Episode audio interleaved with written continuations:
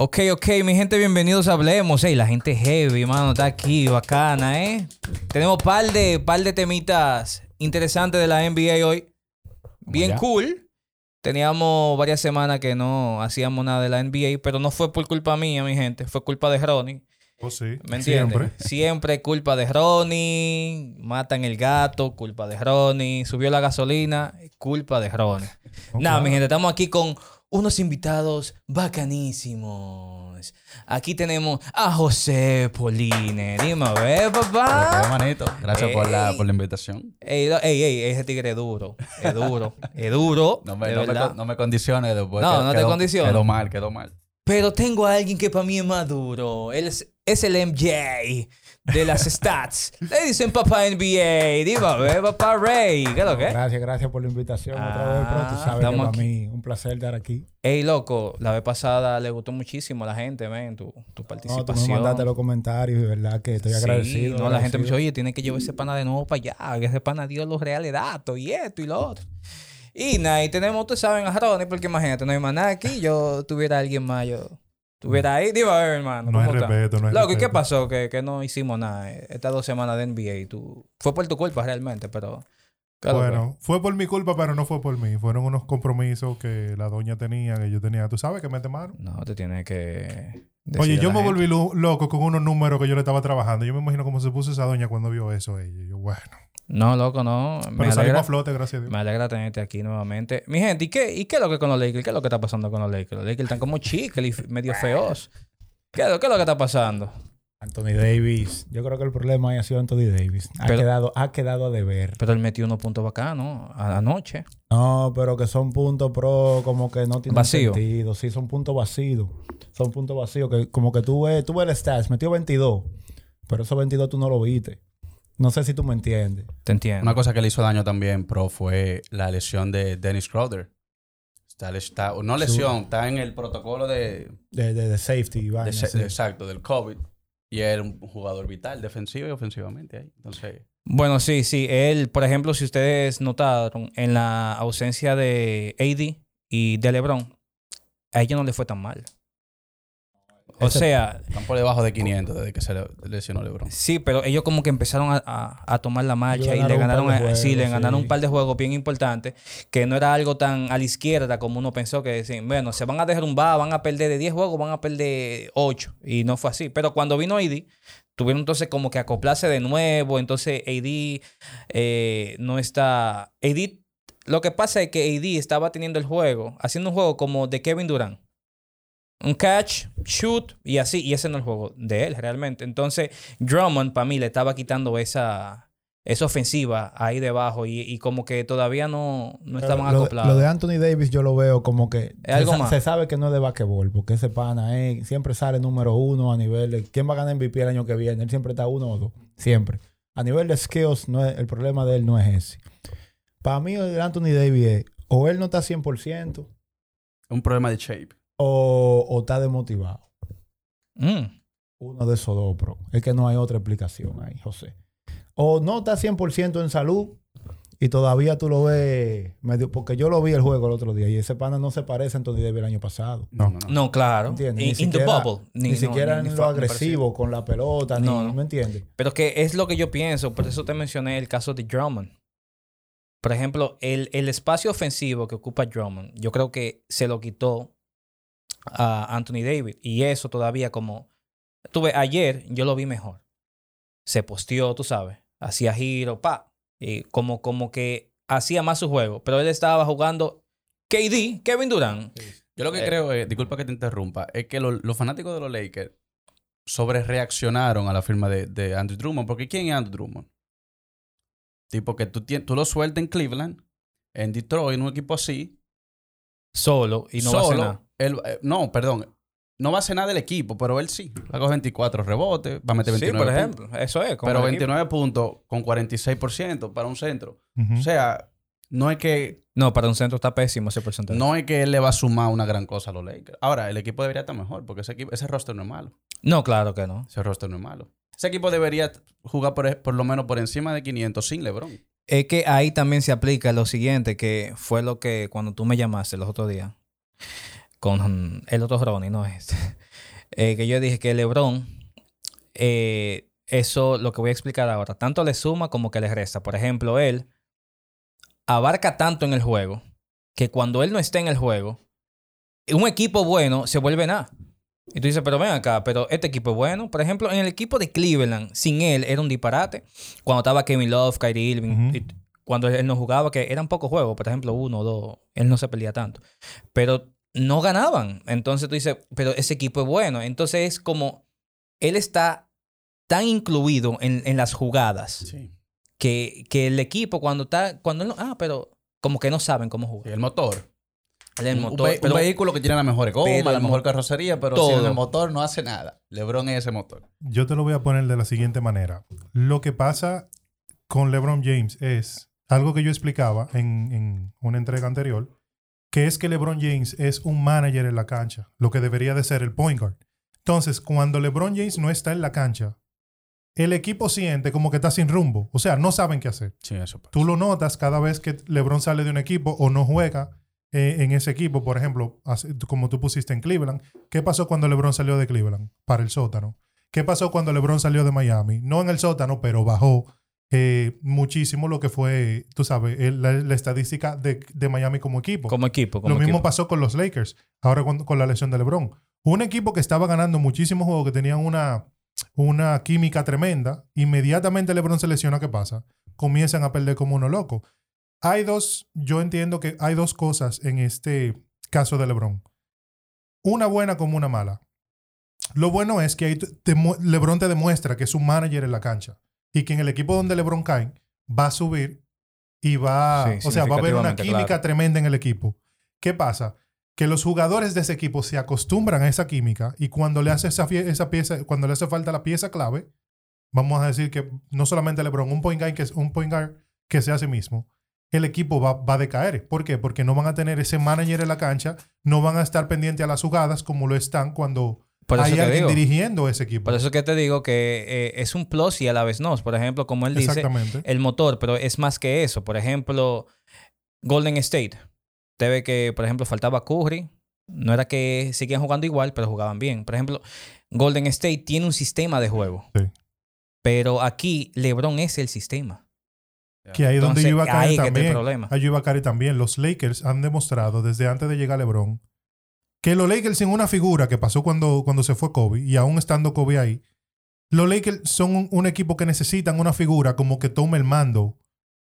Fíjate que los Lakers, así como tú dijiste, no tienen una mala plantilla. Incluso cuando estaba Kobe No, claro que y no. cuando Kobe se fue, estaban Kyle Kuzma, eh, estaba este muchacho que, que después se fue para Brooklyn, eh, D'Angelo Russell, tenían a Julius Randle, que todavía no había explotado como está explotando ahora, pero que tenían figuras buenas, buen- buenos Ah, que, pu- jugadores que pudieron jóvenes. sacarle buen potencial. Tú dices, ok, Y entiendo, desde que se fue Kobe, cayeron. Llegó LeBron y cuando llegó LeBron no se acoplaron bien y no estaban ganando, pero tenían talento. El equipo es bueno, el equipo tiene mucho talento. Pero el equipo en sí, como que no entiendo qué es lo que pasa ahí, Es un que no se acoplan. Pasa que LeBron viene con ese software ya adentro. Ah, Va a, ser, va a ser interesante lo que tú dijiste ahorita. Estoy pensando en eso con Drummond ahora. Y cuando entre LeBron. Y eso del espacio. Sí, loco. LeBron es un jugador que necesita esa cancha. Bueno, cuatro shooters en todos lados y déjenle eso abierto a él para que él ejecute.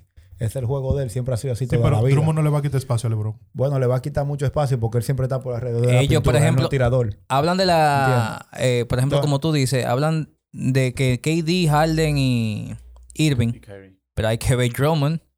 No, por, LeBron eso, por eso que lo digo. Él siempre está alrededor de la pintura y es uno de los mejores eh, reboteadores ofensivos de la liga. Sí, él siempre está buscando rebotes Siempre está buscando Él no es de los centros que se va cuando tiran al otro lado, como hacen la mayoría en esta, en esta era. Él no, él se queda. Es que no hay Entonces, centro puro. Ya eso, se es- eso, eso va a ser interesante ahí Va para ver, interesante. para ver el espacio, cómo ellos lo van a hacer. Hay que ver qué es lo que Se va a tener que, gra- se va a tener que gradu- graduar a Vogel ahí. Esos, esos rebotes de, de Drummond eh, a fuerza de box out, eh, porque él no es grande. Es Pero miren la. Es haciendo fuerza. Fuerte, fuerte. Ese radio que tiene él, fuerte. ta, de pinga. Pero miren, yo pensando aquí, eh, el MVP ahora mismo. El MVP que gane, definitivamente le va a faltar algo, según los criterios que hay, ¿verdad? Le va a faltar algo, o sea, no va a ser de que no, mira, este llenó todo, todo- todas las casillas.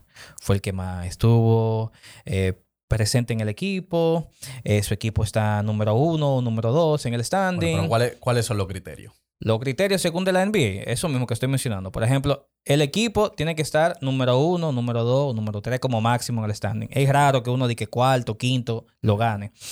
Tiene que estar el jugador presente full en los juegos. O sea, no se puede perder más de 20%, yo creo, de los juegos. Es algo así. Eh, tiene que tener eh, stats por encima, muy bueno. Y el PR también bastante alto. O sea que no solamente stats, sino que sus stats realmente ayuden Eh, al impacto. equipo, ajá, tenga un impacto en el equipo. O sea, esas son las cosas que yo entiendo, el, eh, los criterios que eh, usualmente utilizan para elegir un MVP. No estoy siempre totalmente 100% de acuerdo.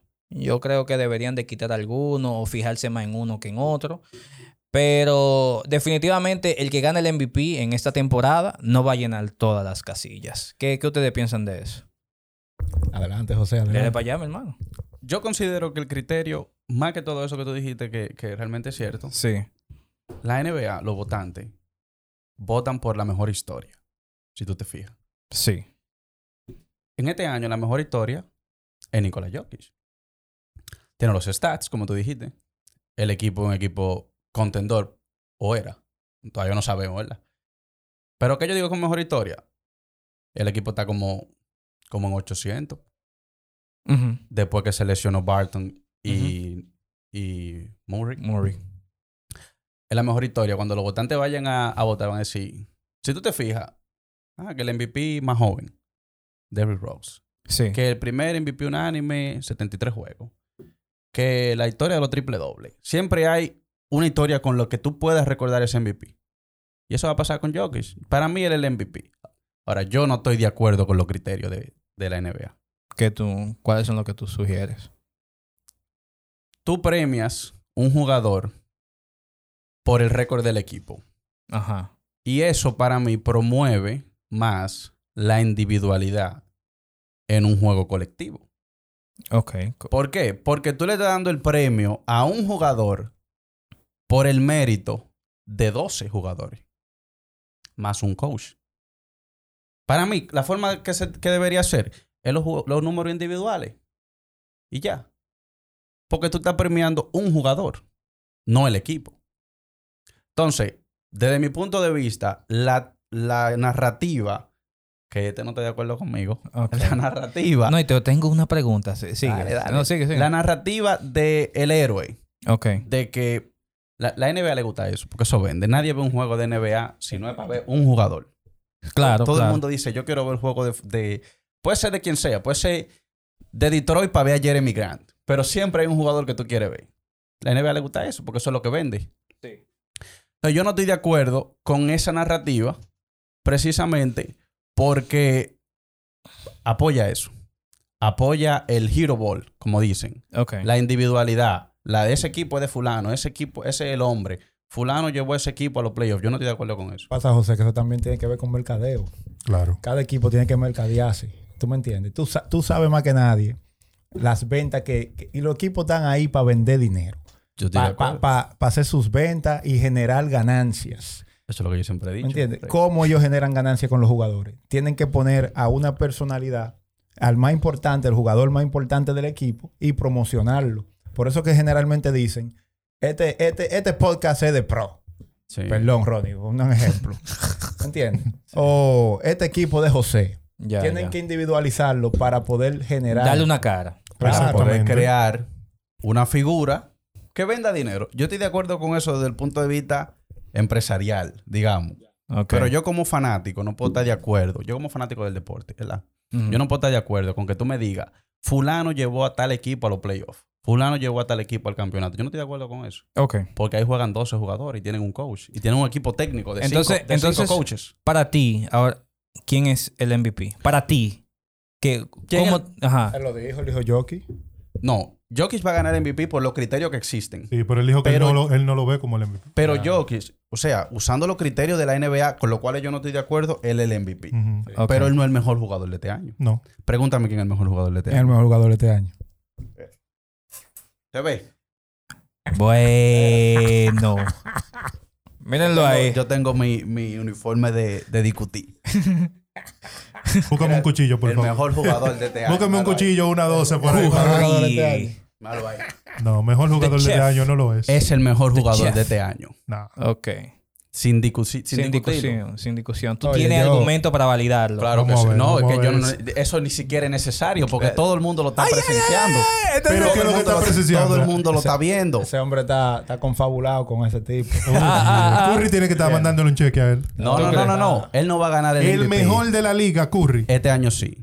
El mejor anotador de la historia de tres, Curry. Pero no el mejor de la liga. No, porque no, no, Curry no. nunca ha sido el mejor de la liga. Estamos hablando de un año en particular en cuanto a en Ay, No, cuanto- no, no, no, no. Yo estoy Espérate. hablando, yo estoy hablando con pruebas. Curry nunca ha sido el mejor de la liga. ¿Cómo se mide el mejor de la liga? Por, lo, por lo mismo, por las mismas estadísticas que tú dijiste, del, del aporte que hace el equipo. Pero el mejor de la liga, que es el que hace un cambio, el que hace un boom, ¿Quién es el mejor Curry no es el mejor de la liga. ¿Quién es el mejor entonces? Para mí. Que Ahora no hace un mismo. cambio. ¿Y qué fue lo que No, no, hizo? no, no, no, espérate, espérate. Te estoy diciendo a comparación con otros jugadores.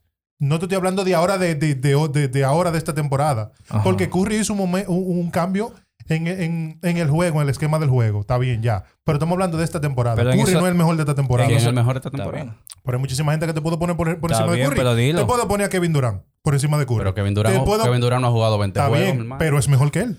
Es mejor jugador que él, pero yo te Él no estoy está diciendo, diciendo quién es en mejor, esta está diciendo quién es temporada. el MVP. Pero Curry no el MVP. Yo te voy a decir por qué. Primeramente, ¿por qué? bro, primeramente Diga, diga, no. estoy de acuerdo contigo con, con los criterios. Sí. La NBA, a través de los años, ha creado este, este panorama de que el equipo, ¿verdad? Primeramente tiene que estar bien para tú poder ser jugador más valioso. Sí. Sí, sí, claro. 66% de los jugadores que han quedado MVP, el equipo ha quedado primer lugar. Sí. Ajá. El 84% ha quedado primero o segundo, el equipo. Ok. Y primero, segundo y tercero, el 90% de los MVP de toda la historia. O sea que hay, una, hay algo histórico, ¿verdad? Sí. De que tú tienes que quedar uno, dos y tres.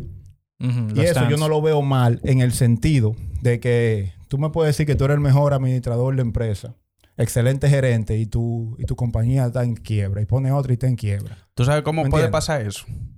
¿Tú sabes cómo puede pasar eso? Dímelo. Si yo no tengo empleado competente.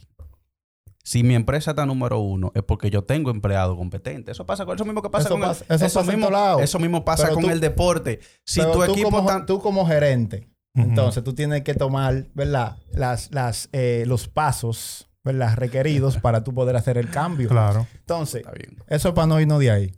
Segundo, los stats. Ahí yo estoy de acuerdo con José. Los stats para mí debería ser primero, más que el, más que el equipo. Pero no es que yo le estoy quitando mérito a lo de los equipos. O sea, solamente un jugador en la historia, un jugador ha ganado el MVP de la temporada regular con un equipo negativo, que fue Karim Abdul-Jabbar, que tú me dijiste, ¿por qué tú pones Karim? Yo, bueno, eso es uno de los daticos de Karim que mucha gente no se sabe. El único que ha ganado MVP con un récord negativo. Promedió sabes. 27 y cogió 17 rebotes ese año. Sí. Perfecto. Pero fue el mejor de la liga. Fue el mejor de Y la hay que liga. darle el MVP. Había que darle el MVP por los stats. ¿Me entiendes? Sí. Ahora, y tercero, indudablemente, una de las que más tiene que ver con elegir al MVP es lo del media, es lo de los, votantes, la historia que vende. Por ejemplo, ahora mismo, última, la última semana, si ustedes se ponían a ver, para mí el MVP, si no se hubiera lesionado, es Embiid. Ok. Para mí el mejor jugador este año, cuando está en la cancha, es Embiid. Ha sido envío, sí. Más que Curry, más que, que, que Jockey, más que quien sea. Estoy de acuerdo ¿Me ahí. entiendes? Yo también. Ahora, lamentablemente, se perdió unos jueguitos ahí que creo Importante. que le, que le afectó lo que Se perdió es demasiado, su, sí, MVP. claro. Y él lo sabe y le duele. Lo que hablamos al principio del porcentaje de juego. ¿Me entiendes? Sí. Ahora, cuando el Miria te vende una, como esto, eh, una historia, Sí. ahora mismo estaban, tú te fijas, estaban votando por, por Chris Paul. Ajá, sí. Muchos sí. sonidos con Chris Paul. Mucho sonido. ¿Me entiendes? ¿Y por qué Chris Paul? Bueno, porque Chris Paul eh, se han dado cuenta de que cuando llega un equipo, Sube el equipo. no, no, Se dieron sube, cuenta. no. Tarde se dieron Se cuenta. den cuenta tarde. eh. No Y- sé y- por qué este y no con los lo mejores stats. Lo. Y no con los mejores No, stats. pero el equipo sube de un 40 a un 60, un 70% en, en victorias. Ujú. ¿Me entiendes? Y, y este año se dieron cuenta, pero en- Chris Paul siempre ha sido un ganador. Sí. Sí. Siempre. ¿Me entiendes? Es lo que en los playoffs, lamentablemente, no ha tenido la misma suerte. Pero últimamente, las últimas dos o tres semanas, Chris Paul, Chris Paul. Entonces el media ha ido como que eh, eh, eh, tornándose a favor de Chris Paul. Y si tú te fijas en el MVP ladder, ya él está como tercero. Creo que está cuarto. ¿Me entiendes? O cuarto. Pero que si no se lo gane merecido, porque no se- mira dónde está Finn. Sí, pero que él no se veía ahí. O sea que eso también tiene mucho Sí. que ver. Y ya para terminar, Curry no es el mejor jugador este año. Por la sencilla razón de, de lo siguiente. Mira, está primero en punto ahora mismo actualmente. Sí, sí, claro. Tuvo un abril Fenomenal. de ensueño, el mejor de su carrera. ¿Me entiendes? Tiene el, el todos esos datos, yo, yo se lo voy a decir por él, porque él lo iba a decir. Todo eso effective field goal está más alto de que cuando ganó MVP. Sí. Sí. Que eso era alto, que eso era algo que yo inimaginable. Ya lo sabe. ¿Me entiendes? Pero ¿qué sucede? Los números generales. Ya, te mencioné la parte de los puntos, los bombazos de tres, excelente. Para mí los bombazos de tres, la gente menciona, metió tanto de tres, pero al final son tres puntos y se suman a los puntos. Exacto. Para mí, Sí. ¿me Sí, entiendes? claro. Lo ponen como un stats aparte. Ajá, Ya, sí, sí. Curry, como- Curry lo creó como un stat aparte. Definitivamente. Pero para mí no lo es. Tres puntos son tres puntos. Claro. ¿Me entiendes? Entonces, Lo puede tirar del lo logo, tú- lo puede tirar de media cancha, voy. son los mismos Todo lo que tú me estás mencionando cae dentro de una sola categoría. Exacto. Offensive. Offensive. Punto. Exacto. El PER. Tien- Tiene, tiene el PR más bajito que, que, que- que el año que ¿Por qué? Porque está tirando, está tirando menos field goals. Él tiene el true shooting alto porque tiene muy buen porcentaje de free throw. Y el de tres está bueno también. Lo subió como a 44, tal, algo así. Sí, Estaba sí. medio bajito. Sí. Pero cuando tú coges en B, cuando tú coges a Jockey, 25, 10 y 8. Tú coges en B, 27, 11 y 4. Con dos tapones. Dos robos. ¿Eh? Y Filadelfia allá arriba. Golden State octavo. Ah, no, Curry está metiendo mucha pelota, pero el otro mete pelota, te defiende, roba, Te te da tapa. asistencia, te rebota. ¿Me entiendes? Entonces son, son muchos aspectos que a veces uno se deja llevar. Eso pasaba mucho con Harden, ya para darte la oportunidad. Que a Harden a veces no le daban el MVP, metiendo 15 juegos corridos, 20 Viaje juegos pelota. corridos, 40 puntos. Un viaje de pelota. ¿Eh? Sí, sí. Metiendo pelota, porque el tipo es un asesino, pero metiendo pelota. Y los demás, ¿me entiendes? ¿Para cuándo? Entonces, por eso yo no se la doy Hay a Curry como el uno- mejor jugador. Hay este unos año. cuantos datos defensivos, pero no voy a traer el caso hoy. Ese no, ese no es el tema. No voy a Está traer el bien. caso. Pero unos cuantos datos defensivos por ahí que te van a gustar. Pero cualquier Cuando dato que tú traigas defensivo de Curry va a estar por debajo de los otros que están candidatos. Sí, pero es un asunto de, ¿cómo decirte? Como, como estamos hablando, la combinación de todo. La combinación, sí, si, mira. tú eres un jugador que es mete- si tú eres un jugador que mete 32 puntos por juego, hablaron del spacing, de que él no iba a hacer lo mismo con Kevin Durant, su mejor temporada ofensivamente, sin Kevin Durant y Clay Thompson, jugando con jugadores de la G League. A mí me ha callado la boca. Y cuando a eso tú le sumas A muchos. los aspectos o- defensivos, yo creo que tuve el, el- el ranking. Yo no voy a la mentira, yo no me acuerdo del ranking. Pero cuando lo vi, ellos eran como 28, sin Curry defensivamente. Y con Curry eran top 10. Ajá. Hay un impacto defensivo. Hay un impacto defensivo. Que aunque en el uno contra uno no se note, porque es el problema, no se nota. Él hace un impacto defensivo. Cuando- Pero como dije, vamos a dejar eso para después. Cuando él ganó el, el MVP unánime. No se nota, no.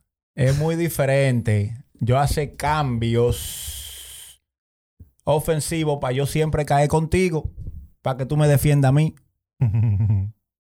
Sí, ¿no? sí, pero que, pero que la defensa no es solamente uno contra uno. Tú sabes eso. Pero yo sé que sí, José. La defensa es algo de equipo, pero Exacto. cuando yo siempre te busco a ti a que me defienda a mí y dásela a fulano y a el cambio, a la rotación para que siempre caiga con José porque hay algo raro. Claro. ¿Me entiendes? Uno contra uno. Entonces- pero gracias a Dios, la defensa no es solamente No es lo uno contra mismo, uno. no es lo mismo él tener que guardiar a Lillard que hace un cambio para quedar con Wesley Matthews.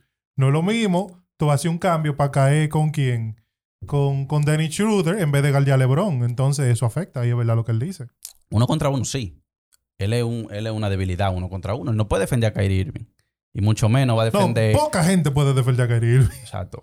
Puede defender poco jugadores de su posición. Sí, definitivamente. Pero, como lo especifica los rankings, el equipo defensivamente con él en cancha es mejor. Que eso es lo que importa porque el equipo Sí. que quiere ganar. Es lo que No importa es números Cuando él ganó el MVP unánime, eh, mucha gente decía, sí, pero, coño, pero Curry no defiende. Pero eso, Crea un impacto en el equipo en defensa. Cuando ¿verdad? él estaba en cancha, el equipo era increíble, el mejor No, tú, sabes que, tú sabes que hace Curry bien, que ahí yo se la doy. Y, y- y José en ese aspecto tiene razón.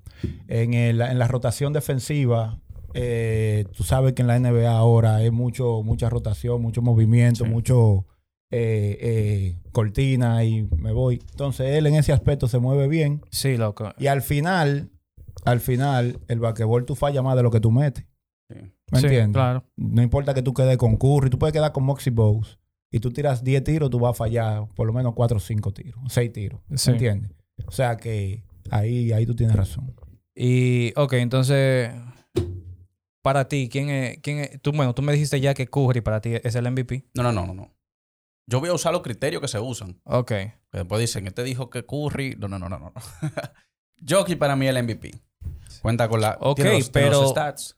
Para mí, como te gustaría que fuese los criterios y eso, tú entiendes que el mejor jugador de, la, de esta temporada para debería, mí debería ser es Curry. Stephen Curry. Y usted, hermano mío, El mejor jugador de esta temporada para mí es Joel Embiid. Joel Embiid. Joel Embiid. Independientemente, por- porque fue lo que te dije, eh, según los criterios de la NBA, el MVP que gane, quien sea que lo gane, va a quedar una o dos casillas vacías de la que yo tomé. Oye, independientemente, eso no importa. Exacto. Entonces, por ejemplo, la de Embiid sería que no asistió, no, no estuvo, No jugó suficiente. no jugó lo suficiente.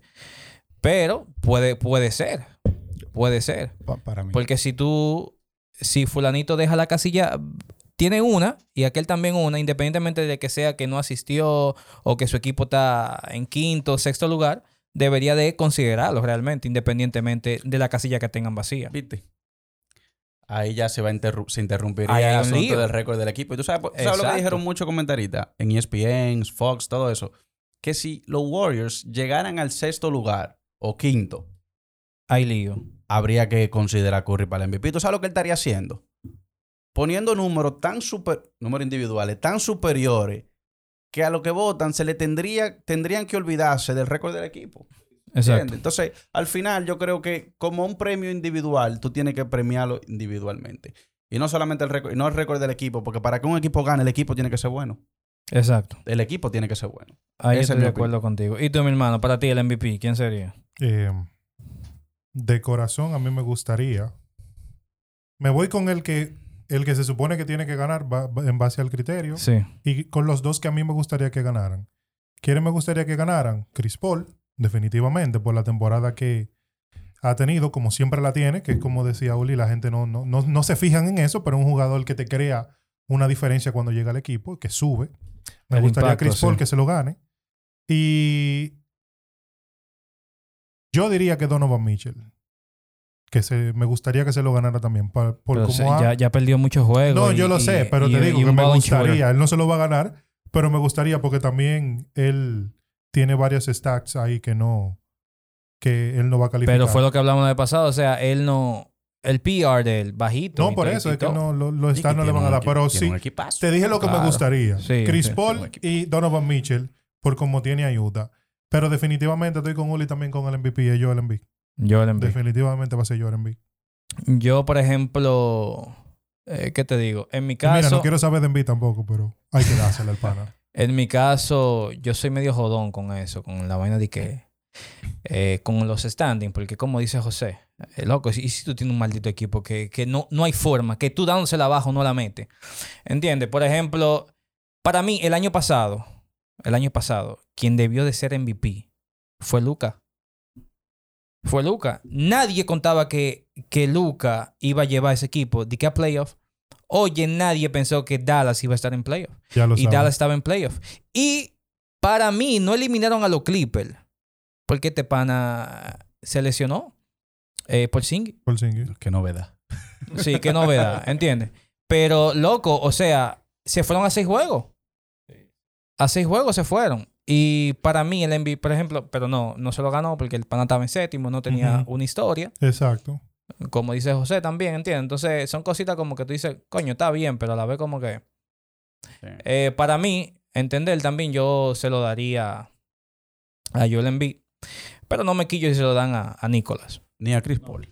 No, ninguno. Los tres son merecedores. Sí, Tú sabes que stats también es muy importante. Debería ser importante a la hora de, de elegir un MVP. ¿Cuál? De los stats avanzados nuevos que han sacado, el Win Above Replacement. Mm, Ese es el stat que, por ejemplo, cuando a ti te sacan de juego, ¿qué tanto afecta al equipo. Claro. Por ejemplo, el equipo juega más 5 contigo, cuando te sientan está menos 6. Eso es una diferencia de 11. Sí. ¿Entiendes? Eh, por ejemplo, en el año que Russell Westbrook ganó MVP, a él no nada más se lo dieron, aparte de la historia, porque era una historia, ¿verdad? De- del triple doble. Sí. Había que dárselo, eso. Había que dárselo.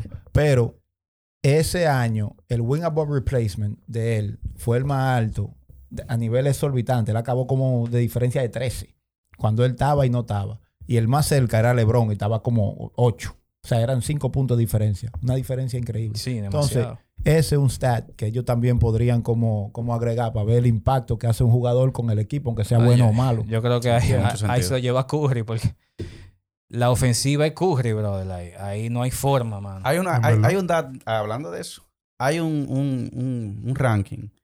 Leí un ranking recientemente que sin Curry, o sea que Curry perdió seis juegos, siete. Sin Curry, los Warriors eran la peor ofensiva de los últimos cinco años. Bárbaro. Está fuerte eso. El peor offensive rating de los últimos cinco años. Y con Curry era el número 16 en la liga. Está fuerte O eso. sea, tú sabes lo que pasa del peor en los últimos cinco años a 16 en la liga. Está fuerte. Cuando tú tienes tanto equipo ofensivamente. Porque ahora todo el mundo. Sí, Todo el mundo todo el mete mundo te mete pelota. Ey, buen dato. Mira, hablando de eso de, de ofensiva, yo estaba viendo algo acerca de los top 5 offensive player in NBA history, papá. Y ellos tenían unos personajes interesantes, lo que la mayoría lo conoce. Y, y yo dije, concha, hermano, yo me voy a poner a sacar mi top 5. Una cosa es lo que yo quiero y otra es lo que me digan los stats, ¿verdad? Eh, y me gustaría compartir eso con ustedes, a ver qué ustedes piensan, ¿verdad? Tíralo. Top 5. Entonces, yo le voy a rankear el top 5 de 5 a 1.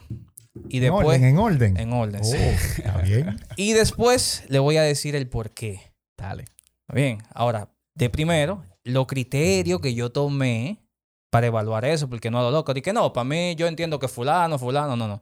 ¿Qué tú tomaste en cuenta? Bueno, mira, yo tomé en cuenta que offensive, o sea, solamente offensive. No dije que, que el más clutch, que el que más anillo tenga, nada de eso. Yo no tomé eso en cuenta. Mete pelota. Es meter pelota, lo que tú aportas a la ofensiva de ese equipo, incluyendo asistencia.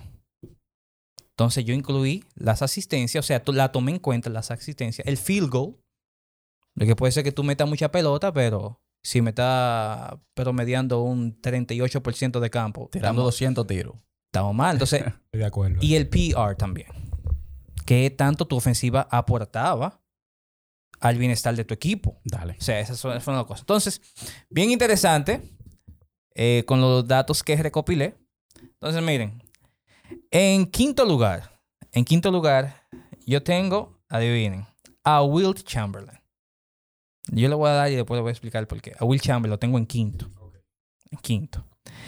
En cuarto lugar, yo tengo a Jerry West. Tú Jerry West. Sí, man. Una bestia. Te voy, te voy a explicar por qué también después. El loco. De tercero, de tercero, tengo a James Harden. Segundo, Michael Jordan. No, perdón, me equivoqué. Bueno, ya lo dije. De primero, Michael Jordan. Y de segundo, tengo a LeBron James. De LeBron James, pero. Le- Wow, sí, loco. Salita está. Sin, sin el hombre. Oye, oye. Hasta yo estaba esperando que él dijera el hombre, loco. En verdad. ¿A quién? Dale, dale, dale. ¿A quién? ¿A- Oh. Está bien, está bien, está bien. Entonces te voy a explicar, mira. Al líder de anotación. sí, pero por ejemplo, este sería el primero de Curry, un ejemplo, No, ¿verdad? sin Kevin Está Durant. No, yo te voy a No, no explicar, te voy a Durán, no explicar. Durán. Yo a Durán que está ahí Al líder de Está bien. punto. El líder de punto de la historia no está ahí. Sí, pero chequea. Eh, Fue lo que te dije que tome en cuenta. Por ejemplo, Will Chamberlain. Eh, Esto en vivo, mi gente, no se quilla. Ok, miren. Will Chamberlain, incluyendo asistencia, el PR y todo eso, en combinación, hace un aporte de 38 puntos por juego. O sea, no es que el promedio 38 puntos por juego. Estoy hablando incluyendo la asistencia. O sea, es un alrededor, un estimado. Los parámetros que sí. tú sacaste. Sí. Exacto. de acuerdo. 38, mi hermano, En su carrera. en su carrera, Bien. promediando un 54% de campo ¿eh? Un 54% de campo. Y el pana eh, en el free throw, 51. Pésimo ahí. Pero anyways. Pero a la ofensiva aportaba mucho. Ese salió entre lo más alto de todo lo que yo calculé. Ahí estaba Kevin Durant. Toda esa gente estaba ahí. Entonces, por ejemplo, Jerry West. En Jerry West, loco, en colectivo, 40 puntos aportaba al juego. 40 puntos. Bien. Él debería de estar un chin más arriba, pero eh, no lo puse porque tú sabes que en esta era estamos los tiros de tres y cuando eso, eso no, no, es- no, no existía. Pero está bien. Entonces, por ejemplo, Will Chamberlain, que se me olvidó dar ese dato, en la temporada que más promedió fue 50 puntos. Una temporada de 50 puntos.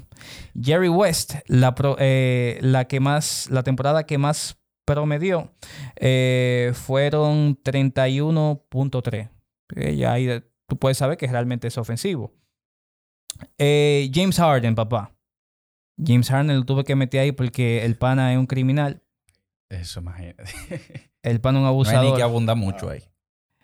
Eh, te voy a dar los datos. James Harden en colectivo, 37 puntos.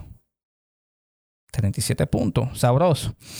Y tirándote para un 49% de campo, lo hay 50, men. Una gente tan ofensiva así está de pinga, loco.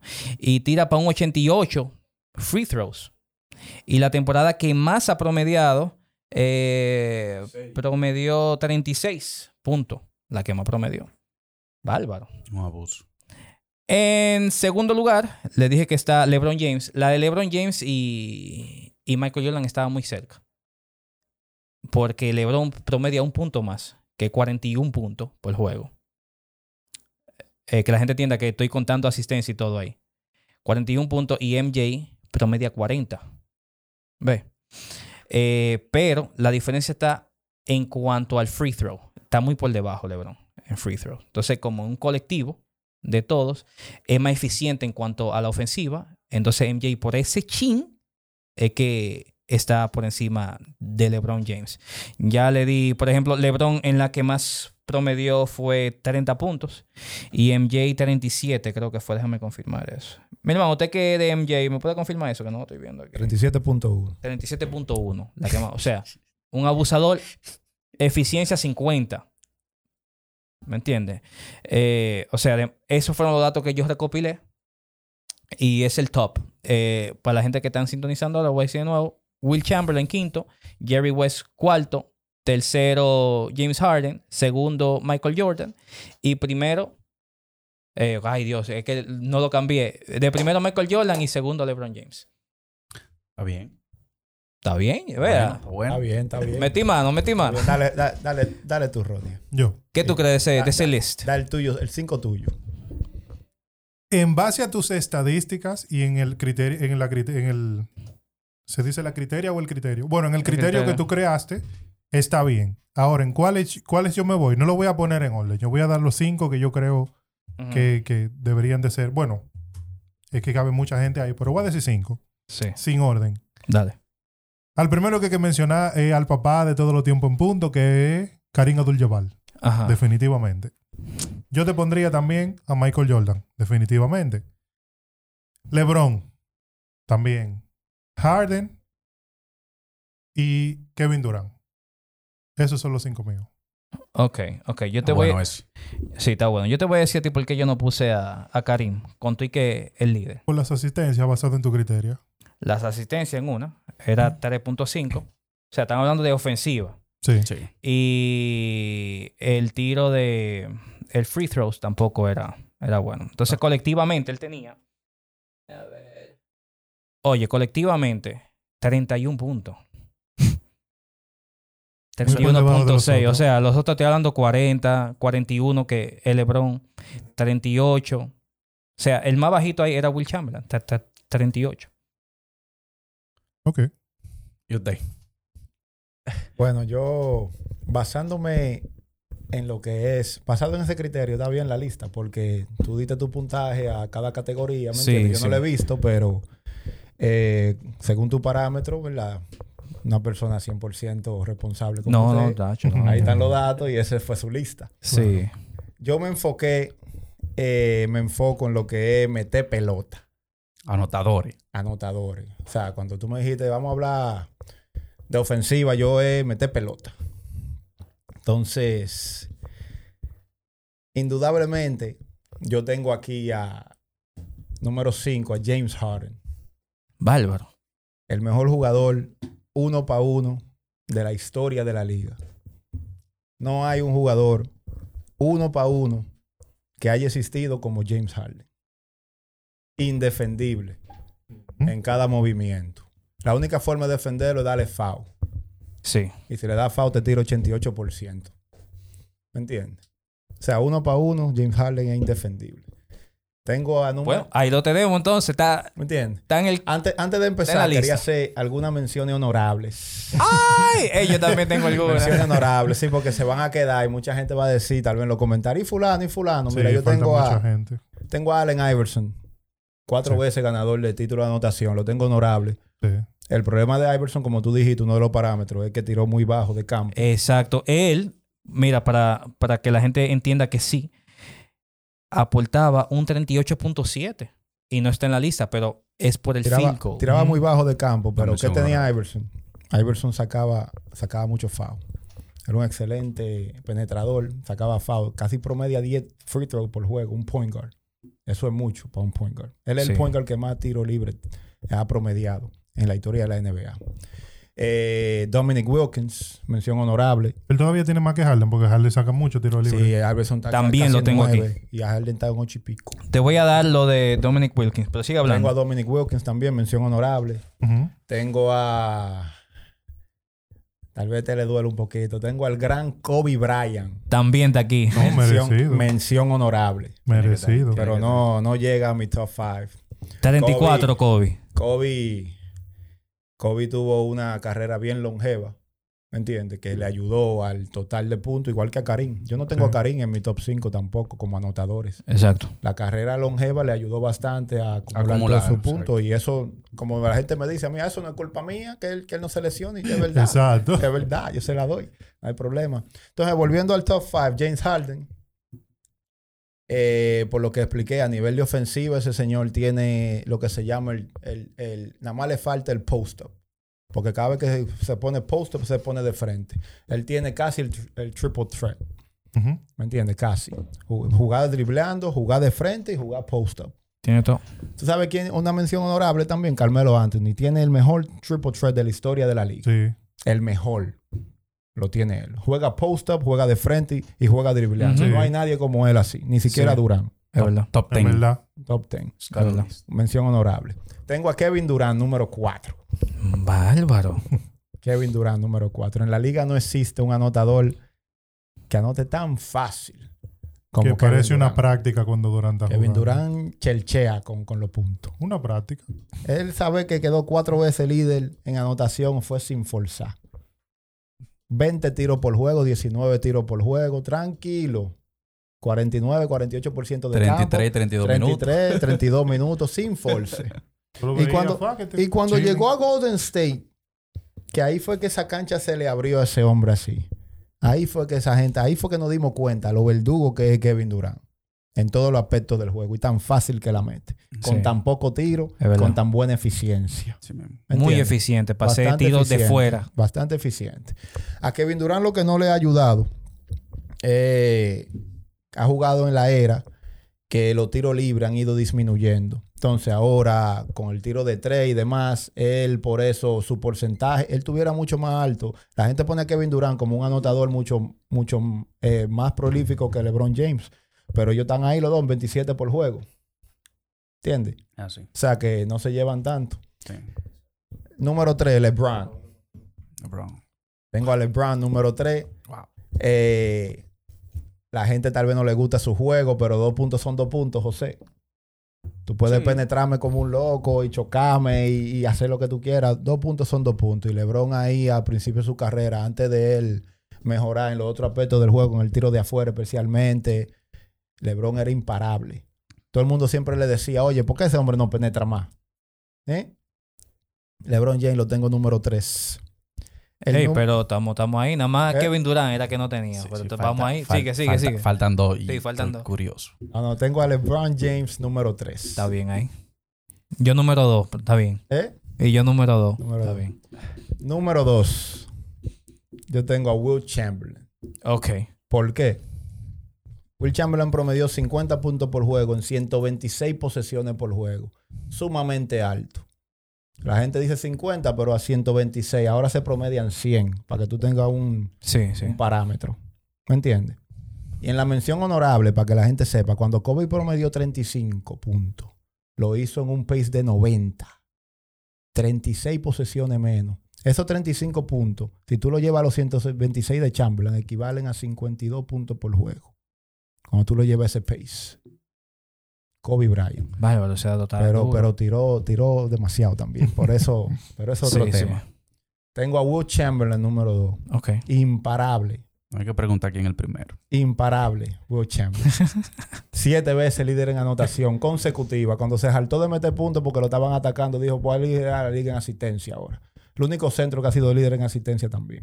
Pero estamos hablando de puntos. Número uno, The GOAT. Su majestad. No hay The que preguntarte. Y no Ey, hay que pero mira, por qué. Estamos ahí, papá. Tú, tú nada más tienes a, a Kevin Durant, que yo no lo tengo. Sí, pero el orden. No, el orden, el orden. No, pero top sí. five. Top el five. orden, el orden. Y no, Jordan no hay que preguntar porque, ¿verdad? No, Diez veces claro. líder en anotación. No, no, no. No hay que preguntar. No hay que, no hay que decir más nada. No, no, loco, para mí está Pues- bien. pues adelante, José. Yo tengo en primero también. Lo primero es que es difícil sacar un top, un top 5 de anotadores. Por primero, por lo que tú dijiste, lo- la parte tuya, que tú mencionaste jugadores ofensivos en general. Exacto, exacto. Generar ofensiva. Lo que aporta. Otra cosa, como él menciona, Ronnie, el total de puntos. Eso se toma en cuenta también, porque esos puntos se metieron. Claro. Rey se va un poco más a la habilidad. Yo voy a tratar de combinarlo. Mi top 5. Ok. Número 1. Lo voy a hacer de 1 a 5, no al revés. Ok. Y por cierto, no, no se puede decir así. Ni siquiera en la mención honorable mencionó a Curry. Ni siquiera. Pero está bien. Número uno, para mí, el mejor jugador, el mejor anotador de la historia de la NBA se llama Kevin Durant. Por lo que tú dijiste, ya todo lo que yo diga de ahora en adelante va a ser repetir. Nadie lo hace tan fácil. Y no solamente que lo hace fácil de una, for- de una sola forma, lo hace fácil de todas. Sí. Porque hasta los donkeos son fáciles para Kevin Durant. De acuerdo. Número dos. con que lo hace fácil. Con que lo hace fácil, no con que el número uno. Para mí, el segundo mejor es Michael Jordan. Y hay una cosa que la gente menciona poco de Michael Jordan.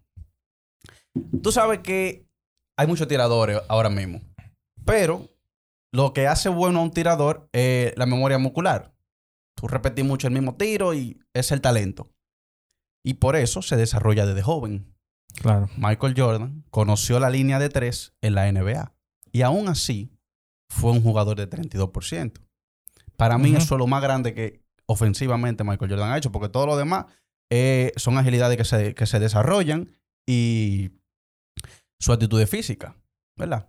Pero Jordan, y disculpa que te interrumpa, Jordan en, cuando estaba en Carolina del Norte, No había en línea la de tres. universidad no había línea de tres. No había línea de tres. Mira, no, ese jugó, dato yo no me lo sabía. no jugó línea de, no jugó con línea de tres en la universidad. Ese dato no lo conocía. Lo que quiere decir que aprendió, no que quizás no lo aprendió, pero profesionalmente jugó con la línea de 3 en la NBA. Y aún así, 32%, 31% de por vida. 32, 32. 32%. Pero Para mí es, está perfecto. es una genialidad para mí. Eso está perfecto. Sin mencionarte los handles, lo- el finishing, el post-up, todo eso. Número 3, Will Chamberlain. Yo me baso mucho en los skills, en, las, en la habilidad, en, lo- en las herramientas que tú tienes para tú meter puntos. Si tú traes a Will Chamberlain al 2021, probablemente él no tenga tantas, ¿verdad? Porque el juego ha cambiado mucho. Sí, claro. Pero él no tiene la culpa de jugar los 60. Exacto. No es culpa de él, jugar en su época, ¿verdad? Dame un paréntesis ahí. Dame decirte algo. En esta era, ahora mismo donde estamos, 2021, Will Chamberlain promediaría 30 puntos por juego. En esta. Sí. Te voy a decir por qué. Ahora, si nos vamos al 2000, 95, no, fue la era más grande de los centros. Coge, Sí. De la- de hubiera la cogido liga. lucha, pero Ahí ahora hubiera cogido más lucha porque el juego era adentro, era Sí. post-up, Adentro. era físico. Pero ahora, Con todo ese espacio. pero ahora con todo ese espacio que hay, todo el mundo esperando la bola afuera, ese hombre Sí. uno para uno ahí abajo, Pero ven acá. contra el promedio de la liga en tamaño que es como 6-10 ahora mismo. Le No, mete y los mismos 100 tenía- puntos bajo el pa- Sí, lo- los mismos 100 puntos mete bajo el pa- Y tenía un físico. Era para mí que le inyectaron el suero del Capitán América. Ese hombre era. Ese, ese pana, ese pana había que, había que hacerle un doping a. Sí, ese tipo era-. Ahora que viene la controversia. Número 4. Pero, ¿a quién tú tienes de segundo? A A Michael Jordan. Jordan. Jordan. ¿Y de primero? Durán. Kevin Durant. Durán, ok. ¿Y de tercero? Will Chamberlain. Will Chamberlain, ok, vamos bien. Viene la controversia. Curry. Stephen Curry. Número 4. Y tú dirás, ¿cómo que número 4? Con toda la gente que ustedes han mencionado. Sí. De todo lo que se han mencionado aquí, una, ¿cómo se mide la eficiencia? True shooting, ¿no?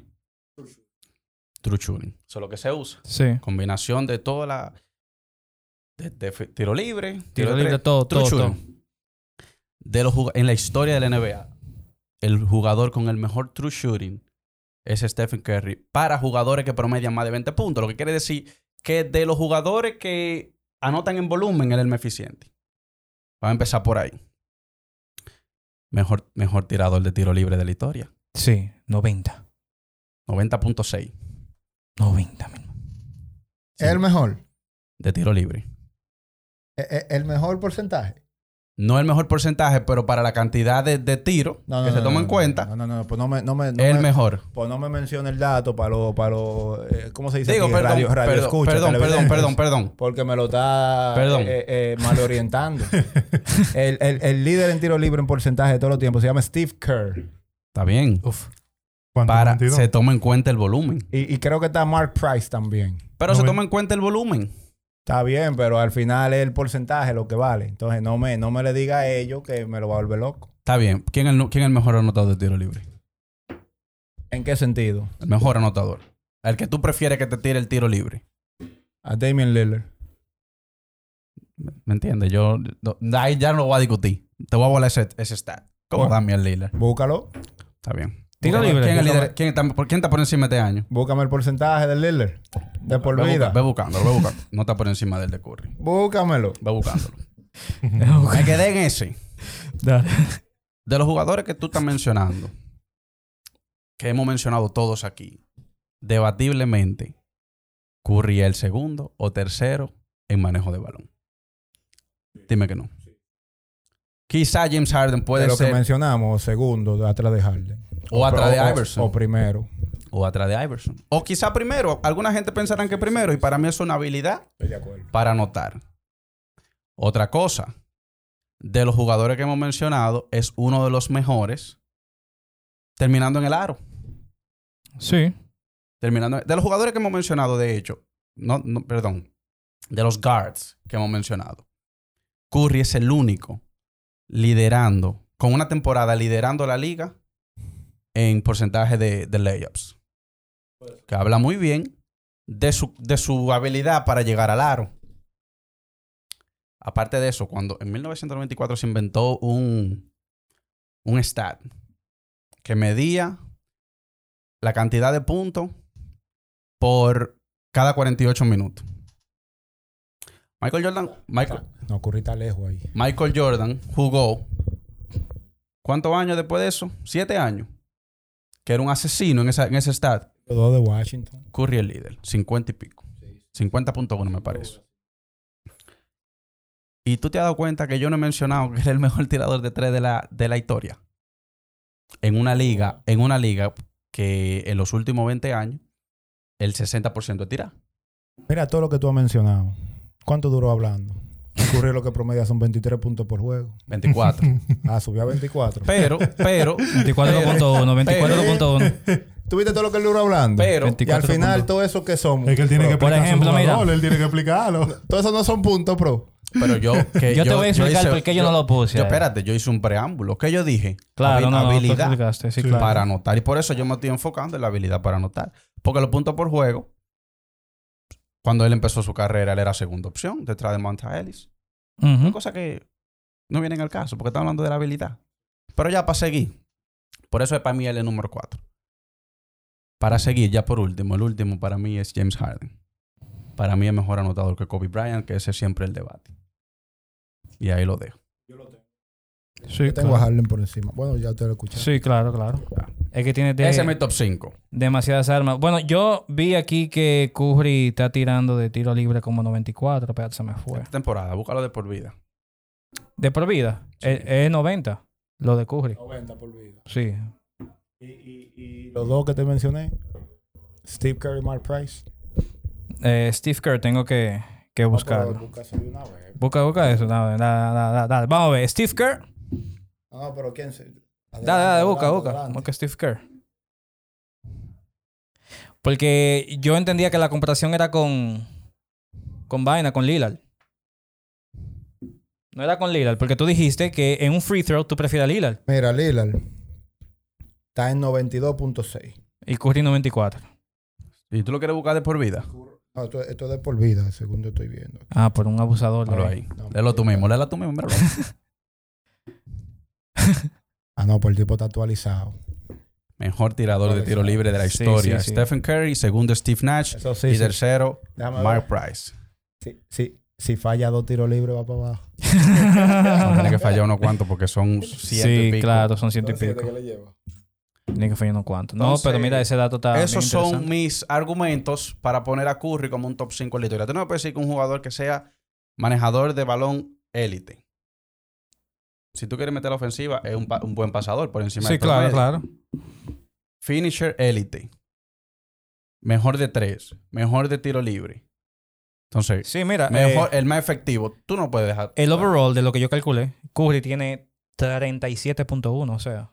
Que debería estar en tu top 5. Pero no lo pusiste. No, no, porque es que los otros tienen Yo 38, no lo tengo tampoco. Eso no es 38, nada que usted no lo ponga. 40 Al y así. Al Tú no tienes a LeBron y tenemos a Al LeBron. final, todo lo que él mencionó promedia 24 puntos por juego. Exacto. Todo lo que él mencionó. Ey, ey, Entonces- 24.1. entonces- entonces tú estás- 24.1. contradiciendo tu lista porque No. tú, tú deberías, deberías poner a Will Chamberlain de primero si tú te estás basando en el, No, en el porque yo, te, por juego. porque yo te expliqué por qué. Y yo también te expliqué por qué. Porque me estoy basando en la habilidad de anotar. Y yo te estoy. yo- Una cosa, pero me dice aquí que Curry tiene 90.6 de por vida. Sí. Sí, y Lillard fue- 91.2. o no, sea de por vida. De por vida. No. tal vez está, estaba, tal vez estaba así. Lillard no tira 90 Ya de por él, vida. él lo buscó ahí ya. De por vida Lillard no tira está 90. Curry líder. Le pasó, hay 91.2%. le pasó a Mark Price. Te le lleva un par de décimas. Un par de décimas. Yo, yo realmente digo que Curry en tiro libre también es un abusador en liga. No, pues es que al final es el tiro. Sí, el el tiro. mejor tirador de la historia. Eso Sí, no sí. se lo quita a nadie. Eso no se lo Tú quita me la tiras de media, me la tiras de free throw, me la tiras de tres. Al final un tiro, pro. el mejor Entonces, tirador es Curry. pero eh, yo me di cuenta que, eh, con excepción de José, y, pero coordinamos la mayoría. Por ejemplo, él mencionó a MJ, Sí, Sí, mencionó a James Harden. Tenemos cuatro de ca- cada uno. Cuatro Sí, de- sí, Sí. Entonces estamos, estamos bien ahí, estamos bien ahí, estamos bien ahí. Miren, en el podcast pasado de la NBA hubo un pequeño lío aquí en cabina. José, tú no estabas aquí, loco. ¿Qué pasó? Yo, yo- ¿Qué pasó? yo estaba aquí, oh, que aquí había uno que decía que, que Westbrook es un loco. Que un loco. Y, El pero loco. él no tenía los argumentos específicos ahí, tú sabes. Pero él decía que no, es un loco, un maldito loco y un loco y ya, porque es un loco. Entonces yo quiero que ese tema se debata aquí, porque yo en lo personal entiendo que él quizá de personalidad, su personalidad sea loca. Pero en cuanto a jugador, yo entiendo que él no es un loco. Pero no sé, no sé, yo no... Tú vas a desperdiciar este espacio tan importante. de Claro. maldito loco. Tú ves, tú me entiendes, tú, vaina ves. Eh, la vaina es personal. Entonces, Personal.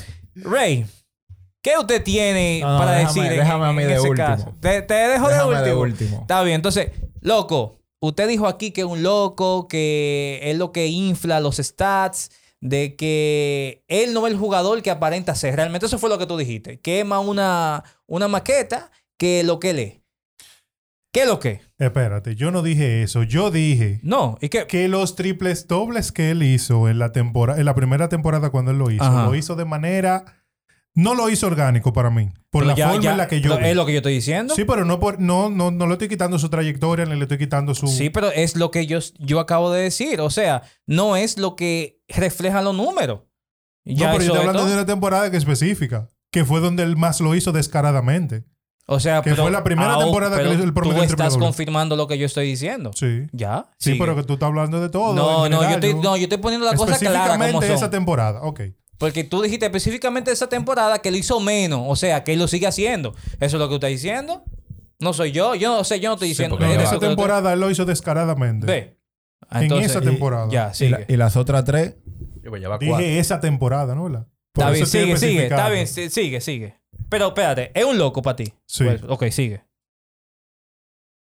Una cosa que tenemos que estar claro. Yo le tengo odio a él, yo no quiero saber de él y para mí eres un loco. Ahora, yo jamás le voy a quitar su mérito. El tipo es explosivo, el tipo es tremendo, el tipo para mí es uno de los mejores de la liga, pero yo no quiero saber de él. De hecho, hizo un récord que yo dije, contrale, hay que dársela. Pero como quiera no quiero saber de él porque, eh, como dice el dicho, amor no quita conocimiento. Aún yo lo odio a él, tengo que decir que el pan es duro. Él hizo un récord recientemente, creo que fue ayer o antes de ayer, que primer jugador en la historia en promedio en meter 50, da 50 asistencias y 50 rebotes en tres juegos. Eso fue un récord que él hizo ahora que quizá no sé si ustedes le están dando seguimiento. Yo sí le doy su mérito. Pero como persona, por su actitud y por todos los disparates que él habla, para mí él es un loco. En eso es que yo me baso. Pero no le quito mérito como jugador. Porque no es tampoco que voy a decir, ah, no, que Westbrook es malo, que, que, Westbrook es malo, que Westbrook no aporta. No, nada de eso. Porque lo que, lo que él está haciendo de los triple doble, ok, de la forma en la que él lo, lo haya hecho, lo hizo o lo sigue haciendo, lo está haciendo como quiera, hay que dársela. Eso yo no se lo voy a quitar. Pero él como persona, para mí, es un loco. Te va a quedar de último. Pero entonces. eso fue un, desa- eso fue un desahogo Sí, amoroso. porque es que personal. Es personal, es fuera de la cancha. Yo me Fuera tenga- de... para que yo me, me tengo que reír porque Está- está yo no conozco a Westbrook, él no es amigo mío ni Vaya. nada. Yo, Pero si tú le das seguimiento, yo no lo conozco, di que es personal, pero si tú le das seguimiento en las redes y de la forma en la que él habla, él es muy prepotente, habla muchísimo disparate. es su forma. Ese es el punto. Por una gente así, yo no quiero saber de ella, loco. Ok, ya. Eh, José, dígame. Usted Te va a quedar de último entonces. Dale, sí, él se va a quedar de José, último. Yo no sé, porque es que ese tema, mira, yo no soy. A mí me gusta Russell Westbrook. Ok. Mi, opi- mi Sí, opinión pero- le va a molestar a él. Ok, Él es no, pero, no, pero dilo, dilo. dilo. Pero a mí me gusta, o sea, es muy difícil tú encontrar un jugador que en cada posesión, todos los días, sin importar el equipo, sin importar quién esté al frente, va a jugar igual. A mí mi intensidad, mi donquero favorito.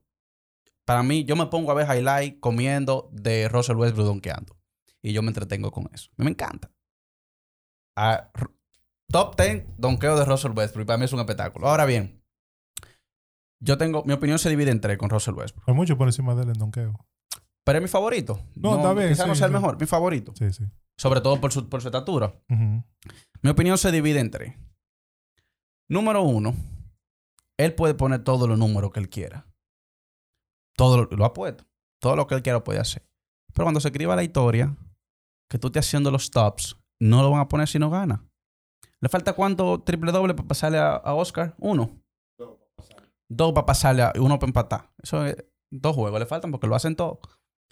Pero cuando se escriba la historia, nadie lo va a poner por encima de Oscar. Y ni siquiera Porque están los Oscar tres sí- primeros mejores point guard de la historia. No, nunca va a estar ahí. Nunca ni va los estar ni cinco, ni yo creo que ni en los diez primeros point guard. nunca va a estar ni siquiera por encima de Oscar.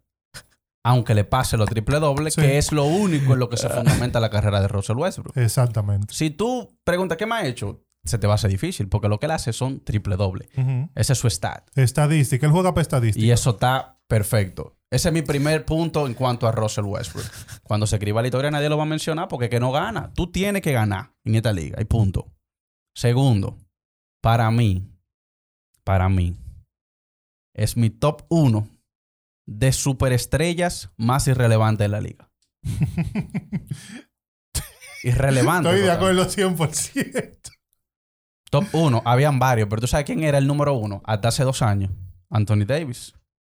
¿Cómo es relevante? Irrelevante. Álvaro. Cuando ese tipo estaba para allá, para New Orleans, ¿Usted estaba de acuerdo a- hace do- dos segundos? Espérate de Westbrook, pero... y Anthony Davis. Pero ¿a qué yo me refiero con irrelevante? Criminal. Yo sé, yo me ¿A imagino. qué yo me refiero con dale. irrelevante? Él es una superestrella. Pero igual que Bradley Bill. Está por allá abajo, por el 10, 11. Nadie le importa. Lo mismo pasa. Nadie está preocupado. Bueno, desde que se unió a LeBron, lo comparan con Tim Duncan. Eso es otro efecto LeBron. Ahora mismo, el Anthony jugador... Davis siempre lo han tenido en la mira como uno de los mejores de la liga. Lo único que No, no, le daban no, seguimiento. Sí, Pero sí. Anthony Davis siempre estuvo entre los mejores de la liga. No, él, por eso di- dije superestrella. Sí, Para, sí, tú claro. ser, para tú ser una superestrella. Sí, pero que cuando tú dices irrelevante, es como que él es una superestrella, No, pero está ahí y y- ya. Pero nadie en cuanto a gane, loco, en cuanto, cuanto a, a- a a que a nadie- mencionarte. A nadie le importa si, si, si se va a enfrentar Anthony Davis en playoff hasta que se unió a, a LeBron James. Eso pasa con Russell Westbrook para mí. Ya, ya te entendí. Nadie, Ay, sí, también. nadie está pendiente. Ay, tenemos que pasar a Russell Westbrook en primera ronda. A nadie le importa. No. Es totalmente irrelevante. Ahora, los stats. Y tercero, tercero, para mí los triple doble están un poco sobrevalorados. Ese stat para mí está sobrevalorado. Específicamente en el caso de Russell Westbrook. Para que no me diga, ah, pero si lo hace Luca, ahí sí te gusta. Que él viene con esa. Me lo ha dicho. en el caso de Russell Westbrook, ¿por qué? ¿En qué se- cuál, es, cuál es la primera columna de un triple doble? Lo primero que tiene que tener los puntos. Punto. Más de 10. ¿Quién no mete 10 puntos en esta liga? Cualquiera mete 10 puntos en esta liga. Hasta lo malo Sí. en la NBA. Los segundos son los rebotes. Vamos a decir, asistencia o rebote. Vamos, vamos a empezar por los rebotes. Los, los rebotes de Russell Westbrook, aunque él coja 20 o 30. ¿Él ha cogido 30? No, no, 20 sí. Pues coge lo que él coja. Son sobrevalorados. ¿Por qué? Russell Westbrook quedó, tengo una cosita por aquí. Russell Westbrook quedó líder en. Esa palabra yo siempre la veo en ESPN y no me la sé bien en español. Uncontested. Tradúcelo porque para la gente, no para ti. Conteste, no, sin nadie. que sin nadie. Coloquial, sin nadie al lado. Sin nadie al lado, él solo. Solamente 15% de sus rebotes son contested. Oh. Son peleados. Ey, Vamos a hablar bueno de una temporada en específico. La temporada del MVP. En Oklahoma. 15% de sus rebotes eran con gente al lado. Lo que quiere decir que el 85% de sus rebotes eran solos. Por Eh. lo que te dije de, de- de que le limpiaban para que él rebotara. O sea, él cogió 20 rebotes, por ejemplo. 16, 17, 15. Fue en solo. Fueron solos. Russell Westbrook duró dos temporadas, una detrás de otra. 2016-17, 2017-18. 18, sí. quedando abajo, en el fondo, entre los jugadores de su posición que menos, no, perdón, jugador en general, Ok. que menos defendían el triple. Los centros, tú entiendes que estén abajo, porque no defienden el triple, naturalmente están abajo. Russell Westbrook debería defender el triple. Pero se va para abajo a rebotar, que era lo que yo le decía queda, a Rey. se queda flotando. Eso hace un hoyo defensivamente que yo no lo voy a mencionar porque estamos hablando de los triple dobles. Sí. Pero un jugador que quede allá abajo defendiendo el triple, quiere decir que no lo está defendiendo para quedarse flotando. Y tú lo ves en los highlights. A mí no me gusta mencionar highlights porque yo puedo coger lo peor cosita y ponerla junta y se va a ver, Sí, sí. va a crear una idea. Que fue lo que yo dije la vez Pero pasada. los números sí. No defiende el triple. Para quedarse flotando y coger los rebotes. Entonces, ya por último, la asistencia. Russell Westbrook ha quedado líder en asistencia en la liga. ¿Y por qué para mí eso está sobrevalorado? Porque tú puedes perfectamente ser líder en asistencia sin ser el mejor armador. Sí. Y sin ser el mejor pasador. Si tú tienes una gente como Bradley Beal, que es la cara del equipo, que es el que la mete, tú obviamente se la va a pasar a él y él la va a meter, porque no es un jugador malo. Entonces, toda la asistencia del mundo para él. Pero eso no le quita, loco, que en verdad el pana. No es que sea malo, Exacto. es que está sobrevalorado. Esa es la, o sea, tiene valor, pero la gente le pone más valor del que tiene. Ese es mi punto de vista. Porque yo digo que él no es el mejor armador. Hay, mucho- hay como cinco armadores mejor que Russell Westbrook de su posición. Yo entiendo que sí. Luka Doncic, el mismo Alonso Ball, Hay 10 jugadores que son mejores armando el juego. armador en su posición. Pero él es el que tiene más asistencia. Si tú vas a una liga, si tú vas a una liga cualquiera, tú vas a mi liga, yo te invito, y tú tienes la bola en la mano todo el tiempo, tú nada más puedes hacer dos cosas. Pasarlo, tirarlo. Pasarla o tirarla. O botarla. Normal. Y Russell Westbrook es líder en, en, en, bol- en pérdida en su posición. Turnover. O sea que una de las tres cosas la hace bien. que es botar la pelota. Exacto. O la pasa o la tira. Los pases de Russell Westbrook, si tú ves el juego de él, no, son lo- él no es mal pasador, ni es mal armador. Pero el hecho de que él sea líder en asistencia no quiere decir que el mejor, porque él, incluso hay muchos videos, in- hay incluso videos de bancas contrarias burlándose de él. Porque él está solo y prefiere pasar la pelota Yo te busco videos de gente burlándose de Curry cuando está defendiendo. Está bien. Ah, pues entonces no me menciones Está- video. está- está No bien. me menciones. Tú acabas de decir que no te cuando, video. cuando estemos Eh, discutiendo si Curry defiende o no, Ahora yo te voy a buscar un dato. Yo te voy a buscar un dato de que déjame- defiende 10 veces más que Curry. Pero déjame terminar. Déjame, Cualquier- déjame- cualquiera defiende déjame- más que Curry, loco. Déjame Si terminar. tú te vas a ese criterio. Quizá uno contra uno, sí. en pero- total. eh, eh, eh, eh, defensive replacement. Déjame, y, y déjame- defensive Winshare De- también Ahora, ¿quién Yo menciono a Curry. Pero en, este, ahí- en este bloque. Pero por ahí es que tú te vas. en este bloque yo menciono a Curry. No. Por ahí es que tú te vas. ¡Ah, bueno! Oye, oye, Yo ya. lo que sé. Oye, oye, permiso, ya. Demasiado dato tú has dado. Tú diste cinco criterios. Se acabó ahí. Oye, Ahora yo, le, yo no te, le picó que no me dejó ni terminar. yo no te voy a dar triple doble a ti. Porque la gente nada más se basa con Russell Westbrook con los triple dobles. No te me vayas, pro. Sigue, sigue. que yo Tú estoy sabías- en cámara. ¿El quién es el jugador que más game winners del 2015 para acá tiene? Me imagino que Russell Westbrook. No, es Damon Lillard. ¿Tú sabes quién está segundo? Eso te iba a Ah, Russell preguntar. Russell Westbrook está segundo. Este año Russell Westbrook anda por lo primero, sí. Está segundo en game winners. Sí, está segundo. El loco. Tú sabes que en la historia de la NBA, solamente si, en la historia, tú viste lo que la gente que mencionamos, en la historia, siete gente solamente han quedado líder punto y líder en asistencia, ya sea en una temporada u otra. Solamente siete. En esos siete está LeBron, que es considerado el mejor de todos los tiempos. ¿Eh? Siete solamente. Sí, sí, sí. Ahí está Russell Westbrook en esa lista. Tú sabes que de esos siete, solamente un jugador ha quedado en ambas categorías líder, aunque sea dos veces. Solamente uno. ¿Sabe quién es? ¿Quién? ¿Quién? Russell Westbrook. Pero la gente no ve eso, no sabe eso, porque es un loco. Ok. ¿Pero quién es, Porque que un loco. quién es que le dice loco? No sé. Le, le dicen loco. Yo es un loco para mí. ¿Eh? Está bien, aparte de él, aparte de él, aparte de él. ¿Quién más le dice loco Tú le preguntas a quien sea, muchísima gente. Muchísima gente, lo sí. Por dicen. ejemplo, a cada eh, rato lo dicen que un loco. En el grupo, hay pila de gente. No, es un loco. Es un le loco, tengo un sí. odio. que Lo- sí, el loco. El único en la historia que ha quedado líder punto dos veces y líder en asistencia dos veces. Por algo hay un liderato de asistencia. Todo lo que tú dijiste puede ser razón, lo que tú quieras. Yo no lo veo así. Para mí él es uno de los mejores point guards de la liga y al final va a ser uno de los mejores point guards de todos los tiempos. Cuando usted está promediando cinco temporadas consecutivas, más de 10 asistencias, cosa que nada más lo había hecho Magic Johnson y John Stockton. Sí. Cuando tú te, eh, te incluyes con esos dos nombres como point guard, es porque usted está haciendo algo bien. ¿Usted me entiende? Persiguiendo su numerito. Loco, Usted pero puede- mira, tú que sabes... permiso, no me mencione numerito a mí porque es que nadie lo había hecho. Porque nadie se Cuando- había puesto para eso. Porque se pongan, porque, ¿por qué no ¿Pero están para ahí? qué? Eso es yo he irrelevante para los jugadores Mentira, mismo. mentira suya. Porque es yo he visto a. LeBron ahí, el juego de 30 y LeBron quedándose para meter 10 puntos. Lo he visto yo. Sí. Lo he Pero, visto yo. ¿Cuántas veces? No sé, dos o tres veces. yo lo critiqué Pero en lo estos ha días. hecho. No sé, Pero dos o tres veces. Lo critiqué en estos días con, el récord Y yo he visto jugadores, yo he visto jugadores en la NBA de que, que no juegan para su numerito y jugadores fallando un tiro para con un rebote para hacer un triple doble para decir que hizo un triple doble. Sí. yo lo he visto eso. Ahora te voy a dar un no es- dato. no Por ejemplo, siempre. él es pointer, ¿verdad? Por ejemplo, tú dijiste la vez pasada, ¿qué hace él rebotando? ¿Verdad? ¿Qué posición es LeBron? Alero, Small tres. forward. ¿Qué hace él armando juego? Papá, él es completo. Porque si es por eso que hace Ah, ahí sí, ahí sí, ahí ¿Qué sí.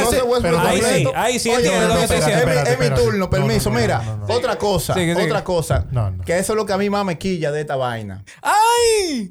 Cuando lo hacía Oscar Robertson Sí. con sus 126, 125 posesiones por juego, era algo exorbitante, increíble. Nítido. Cuando lo hacía Magic Johnson, que estaba segundo, estaba porque ya Russell Westbrook le pasó. ¿En Cuando estaba ¿Cómo fue? ¿Cómo fue? triple ¿Cómo fue? doble, Triple doble. Cuando estaba segundo Magic Johnson, eso era algo del otro mundo. Uf, Magic, triple doble. ¿eh? Con, con, con 100 y pico de posesiones. Entonces lo hace Russell Westbrook con 100 bajito. mu- 20 posesiones menos que Oscar Robertson. Nadie menciona esa mierda. Y disculpa. Nadie menciona No, eso. no, no le pare. Pero no, él está stat padding. Lo que él dijo el otro día cuando lo, cuando lo, cuando lo entrevistaron, yo me lo gocé que lo diga así mismo. Sí. Y todos los jugadores, porque eso es lo que a mí más me, me, me enorgullece de, de Russell Westbrook, que él se la da. Y todos los fucking jugadores de la liga también se la dan. Se la dan. Carmelo, Carmelo no. ¿Qué dice Carmelo? Búscame lo que dijo Carmelo. Ahora yo te Que busco. lo- Russell Westbrook se roba los rebotes. Bueno, sí, es que lo roba, porque Carmelo no salta ya para rebotar. Mire, yo vi el otro día un rebote de Westbrook. Que ahí fue que yo dije, oye, este pana, no es que se lo robe, es que él, lo, él josea también. El juego entero de aquí para allá, allá para acá. Loco, una bola rebotó así. Y estaba Robin López así. Estaba como esperándola, pero la bola no le iba a caer en la mano. Él tenía como que moverse dos pies, como para poder cogerla. Y Westbrook hizo así, mira, así. Y, sí, y siguió para un fast break y se la pasó a Neto de tres y la metió. O sea, un corre camino y la gente, esa vaina, como que dice, ah, él cogió un rebote y dio una asistencia. No es así. Esa respuesta es para mí, porque tú no me has respondido nada de lo que yo dije. No es así. Oh. ¿Con, con, con qué? No, porque yo te dije, No, yo yo te te, dando- dije tres cosas. Yo te estoy dando datos de Russell Westbrook que tú no sabías. Todo eso yo diciendo- lo sé y estoy de Te acuerdo. estoy diciendo que ha quedado líder punto dos veces. ¿Cuántas veces ha quedado el tuyo? Pero que yo no Yo te estoy estoy comparando diciendo- con el mío. yo te Eso estoy no tiene que diciendo- ver con el mío. Ha quedado, ha quedado líder en asistencia, va para su cuarta. Sí. Va para su cuarta. Porque ya este año es de él. ¿Me entiendes? El único jugador en la historia, el único en la historia, el único, en promedio 30 puntos. No te voy a mencionar los rebotes. 10 asistencias y 2 robos en la misma temporada. Está jugando both sides. Both sides. ¿Me entiendes? Te mencioné lo del clutch. Dime, ¿qué fue lo que tú me... Es que yo me perdí contigo. ¿Qué fue lo que tú me mencionaste de Westbrook? Él Dime te dijo, por ejemplo, él te dio un dato muy importante que, que fue lo de los te, rebotes. Te voy a decir algo. Eh, no, eso, eso yo no lo he visto. Y no puedo hablar de lo que yo no he visto. Por ejemplo, ahí yo te puedo Lo puedo decir. jugar porque está ahí. Está bien, pero Eso no lo he visto. ahí también hay que ver cómo ese stat está en comparación con los demás. Bueno, el promedio es aproximadamente 45%. 45%. Sí. Mira, y él está en... Y él está en 15%. En Mira, eso hay que 15%. buscarlo. Yo te voy a decir por qué. Hay que porque buscar en, esta, en esta era específicamente, como yo mencioné ahorita con Drummond, ya no se pelea tanto lo que son los rebotes ofensivos. Sí. Los jugadores tú tiras y ya se van de una vez a defender atrás. No es como antes. Ujú. ¿Entiendes? Entonces ese dato yo tengo que verlo bien. Eso es lo primero. Lo segundo fue que el mismo Scott Brooks fue quien implementó que Russell Westbrook fuera el rebote. ¿Por qué? Porque a eso lo discutimos, que eso armaba la ofensiva inmediatamente. Tú dices que hace un point guard armando la ofensiva. Bueno, se gana uno o dos segundos cuando la rebota el power forward o el centro y se la pasa y busca pasársela al point guard. Eso no soy yo, eso es Scott Brooks y, y su, y su advanced stats. No me mire a mí, eso fue él que lo dijo que le gusta así. Una cosa. ¿Entiendes? Si Westbrook no rebota, él está abajo rebotando y no lo rebota, la coge el equipo contrario. No la coge el equipo contrario porque Un la NBA ejemplo. no está así ya. Un ejemplo. Vamos a, vamos a irnos en base al juego Sí. de basquetbol. Sí. Que aquí todos somos jugadores. Sí. Tú tienes al playmaker que te está galdeando un ejemplo a Curry. Sí. Bajando a rebotar. Si él no coge el rebote, ¿quién va a quedar solo para tirar de tres? Ahí no hay rebote. ¿Mm? Esa bola va para adentro. Ahí no hay rebote. No, no, no, pero vamos a decir, vamos a decir que no la tiró Más Curry. efectivo de la historia. O vamos a decir que no, no la tiró Curry, la tiró otra gente. Vamos a decir que la tiró, qué sé yo, Andrew Wiggins. Sí. Falló Andrew Wiggins. Westbrook se embaló a rebotar. Sí, ahí tú tienes Curry está razón. solo. En caso de que pase. No lo cogieron el rebote, se la pasaron a Curry. Oye, ¿Quién lo está defendiendo? ese dato que él dio de tres, yo tampoco lo he visto. Ahora, yo sí he visto da- de nivel general, a nivel general de defensa, que el jugador, eh, después de Chris Paul, el segundo point guard que más defiende, basado en los números avanzados, de defensive replacement y de win share defensivo. Pero loco, es que su trabajo no es rebotar. Su trabajo es defender. ahora, su yo- trabajo está arriba. te- y él está en el Es que, 90% buscando rebote que no Ronnie, tiene que ir a buscarlo. Ronnie, quítate el chi del 95. No es que el chiste del No, 95, ya eso no está loco. así. No es Ya- que el chiste del ya 95. no hay posiciones. Estamos hablando Ya no de un ya no jugador que... Ya no hay roles. Estamos hablando de un jugador que está jugando la posición de point guard, Es que, olvídate- no es es- point guard. Es que no. No Ah, pues ya no. ya dejando de- pues ya lo dejando de dijiste. defender el otro ¿Qué, point qué es lo guard. que él no es? Él no es point guard. Pues ya. Ya tú lo dijiste, él no es point guard. pero lo está, jugando la posición. Entonces tiene que No, él defender no es que- point guard, él es un híbrido. Así de Lo que él quiere decir es que ya las posiciones no tienen roles. Ya no hay rol. Porque el armador de Denver es el centro. Está bien, pero lo que yo te digo ¿eso es que... decir? El Yo armador lo le da Doncic. eso. Yo lo entiendo eso, pero que el De, de punto los es... LeBron. El punto los es, point loco, forward. Point forward se llaman. Ya, que ya si no tú tengas un matchup, Curry y Westbrook, se supone que que Westbrook tiene que estar pendiente a Curry para que no quede solo. Si él se va a rebotar y lo deja solo, ¿quién lo va a Es defender? que oye algo también. Ya no se defiende de que uno y uno y dos y dos. Papá, ahora mismo, lo No. único- lo- solamente los pueden defender los. Eso es mentira. No, no. Búsquelo. Eso es mentira. Usted no está viendo NBA. Pero te, te lo estoy diciendo porque lo veo. Solamente No, los point no guard lo a está nivel de agilidad. Papá, a nivel de agilidad. Ahora, todos los jugadores tienen que defender todas las posiciones. Sí, que Tienen que defenderla hacerlo, toda. pero no lo hacen. No es Es lo que, mismo que, oye, tú pongas a. Derrick Jones Jr., un ejemplo, a que vaya a guardia a Curry, que lo, que lo guarde el mismo Westbrook, que No tiene es- la agilidad y la no velocidad. es lo mismo, pero que ahora mismo tú sabes que el juego en torno a rotaciones y pick and rolls y sale este allí, sale este acá. Exacto. No hay forma de que yo me quede con José. por- por- por- Pocas veces tú has visto, inclusive cuando tú lo ves que se quedan ellos dos ya en la jugada, la gente aplaude. Ay, se quedaron, vamos a ver macho. Porque es que casi ya tú no lo ves. Tú no vas a ver a Durán contra LeBron, de que siempre. Tú no vas a ver a Curry contra Westbrook Sí, siempre. Siempre hay rotaciones. Ya el juego cambió. Porque están buscando esa rotación para que el tipo quede solo allá arriba de tres. ¿Entiendes? Ahí tú lo Entonces, acabas de decir. Está buscando la rotación porque Él la está el que está... Pero está bien, espérate. no está haciendo la ofensiva. Espérate, está bien, pero espérate. Esa rotación se está buscando por eso mismo. Porque el otro jugador con el que va a quedar Curry no lo puede defender y él la va a meter cómoda. no, tú te, estás, tú te estás equivocando. Porque hay distintos tipos de rotación. Una cosa es rotación para tú quedarte uno pa- Tú sabes a lo que yo me refiero. Para tú claro. quedarte Sí. uno para uno, como hacía Houston. que No, jugaba exacto. uno para uno con Harden. Harden decía, no, dame dame a este tipo. ¿Entiendes? Exacto. Y otra es rotación del equipo, como Golden State, que mueve esa pelota 10 veces y que tú tienes que caerle atrás y rotar y rotar. Y cuando tú vienes a ver, tú te quedaste con Igodala. ¿Entiendes? A eso que yo me refiero. Sí. No es el macho uno para uno, del Ro- cambio de quedarme rotaciones- contigo. Rotaciones defensivas. Rotaciones defensivas y rotaciones ofensivas con la jugada. Sí, sí, sí. Ya la NBA cambió bastante en ese tipo. Antes sí tú veías a Stockton contra Peyton. Tú veías eso macho, Drexler contra Jordan, el juego entero. El juego entero. ¿Entiendes? Y, a- y yo por eso no me iba con esas comparaciones de que ya no defiende LeBron y Durán siempre. Y tú no lo vas a ver No. casi. Por eso que termina ¿Entiendes? fácilmente un centro, que supuestamente es centro, ¿verdad? Defendiendo a, a un jugador chiquito, loco. Allá, allá arriba. Y tú dices, mierda, ¿y ahora? Es que, oye, ya el juego cambió. Y aparte Cambió de eso, ya para pa, darse la masa a Russell Westbrook. Si ustedes se fijan,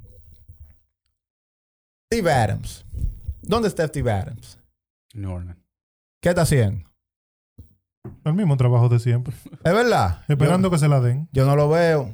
Y Lonzo Ball es mejor point guard que Westbrook, dice el socio aquí. Claro que sí. Mejor, Pues arma- no- mejor, mejor pues- armador. Mejor pues no armador. es mejor armador porque Steve Adams está en su peor año de la liga. Ajá. Y con Westbrook tenía sus mejores años. Yep. Paul George tuvo su mejor año con Westbrook. Yep. Mejor que cuando él estaba en Indiana, que lo Diez llevó. veces. Yep. Dicho por él. Russell Westbrook convirtió a, Paul, a Paul George en un, en un catch and shooter. Porque Westbrook siempre tenía la pelota y se la daba en la esquina. Sin embargo, él dice, no eh, es su juego. Sin embargo, él dice que ese fue su mejor año de manera individual. Lo dijo él, no yo. Yo no, yo no soy amigo de Paul George para inventarme palabras. De manera individual. Lo dijo él, su mejor año. Pero yo, me, yo Tú estás, tú entiendo. estás muy yo- defensivo. Porque es que yo te estoy diciendo. No, estoy defensivo. Yo entiendo que el mejor año, mucho. el mejor año de él fue cuando él estaba en, en, en- en Indiana. Sin embargo, busca los lo números, que pero me dio entiendes, chequea 28 los con. OKC. Sí, chequea los 28 números. por juego. Nunca había llegado tan alto. Nunca. Y dicen que Westbrook es egoísta. Mentira no, no, también. ahorita no es. Él solo persigue su asistencia. ¿Eh? Él busca su asistencia. Sí, ¿Cómo la busca? ¿Cómo tú buscas asistencia? o por dándosela a Paul George en la esquina solo. O dándosela a quién más. Pero, ok, ok. cuatro. Y entonces, en, en, en ese caso, no se la doy a Paul George. Yo siendo Westbrook. Porque No, no, quiero que piensen No entiendo. No, no hay que dársela, hay que dársela. ¿Qué Lo hace, ¿qué hace que- un point guard? Eh, eh, pro? que es lo que fue lo que te dije. Entonces, tú no puedes justificar a una gente que está jugando una posición porque abarque otra. Porque si es por eso, entonces tú me tienes que criticar a LeBron y a todito. El único jugador que hace un 20-20-20. Esa vaina se ve en. PlayStation, eh. PlayStation. Jugando de 12 minutos lo que se juegan 2K. Y ni ahí tú lo haces. Es así, papá. 20-20-20. Hágalo usted. Dile a Curry que lo haga. Pero que yo nunca he mencionado a Curry en este, en este bloque. Mira, mira, Mira el hombre pensativo, grábamelo. No, que está te puedo- no, no es pensativo. Yo estoy dejando que tú mates tu, tu, tu vaina que- porque hay gente que te lo puede hacer en la NBA. Ven, pero no lo han hecho. Es el punto que no se han puesto a hacerlo. no, yo no sé si No lo se han puesto para ah, hacerlo. Ah, bueno, pues yo no sé de eso. mi punto es el siguiente. No se han puesto Te para lo voy a hacerlo. repetir. Durant te lo puede hacer. Te lo voy a Que repetir. Jokic te lo puede hacer. Que lo haga. Eh, LeBron te lo puede Que hacer. lo haga. Mismo Harden te lo puede que lo hacer. haga. Mándale el memo que lo hagan. Dile, yo te reto a que lo haga. Vamos a tirarle por DM. Mira. Mándale el DM. Y este Oye, pana. oye lo que yo te, oye, te lo voy a repetir. Cuando se escriba la historia, no lo van a poner por encima de nadie, aunque él tenga más triple doble. Hay que ver. No lo van a poner por encima de Yo lo Oscar que Robertson. sé que él va a ser un ícono en la historia de la NBA. Cuando tu hijo haga así, vea los números y diga, wow, papi, este pana, ¿Tú durísimo. sabes lo que va a decir el hijo Tu mío? hijo no va a ver a Westbrook buscando dique por numerito. Tu hijo va a ver los tiros de Curry de día atrás, los tiros de Lila. Eso es lo que va a ver el Mentira, hijo tuyo. mentira, porque Ah, cuando él vea los números, vemos nosotros yo, numeritos cuando porque yo vi los números de de. Oscar Robertson, me acuerdo yo, el único en promediar un triple doble, un récord que se pensó nunca se No, iba a Loco, romper. es que tú tienes que, pre- tú tienes que poner tu Eh. mente en lo que se está viendo ahora. Nosotros, porque nos gusta la estadística y sabemos del juego, pero los chamaquitos de ahora, la generación que está subiendo ahora, ellos la sensación es tirar de tres. Ni siquiera un donqueo, Sí, eso y ya. pero no, el conocedor del basquetbol va a buscar a todo el mundo. Ese es el punto. Ya no hay, ya ahora El mismo. hijo tuyo va a ver los números de Russell Westbrook y va a decir, oh, ¿y quién es este tipo? ¿Quién es este pana? Con todos estos números. Y Exacto. nadie lo menciona. No, nadie lo menciona. No, cuando él busque la lista, va a estar ahí, top 25. ¿Cuándo? De acuerdo. Top 25. Es malo. Es malo. Pero se supone, es que tú estás diciendo que él hace cosas que nadie hace. Entonces Y él no puede debería ser. de él tiene- tener- No, pero, no, pero, no, no, no, no, espérate, espérate, no, espérate. él tiene espérate. mucho Espérate, flaws. Pero déjame decirte. Él tiene muchos flaws. pero déjame decirte. Curry no es top 10. Curry no es top 15. Pero déjame decirte.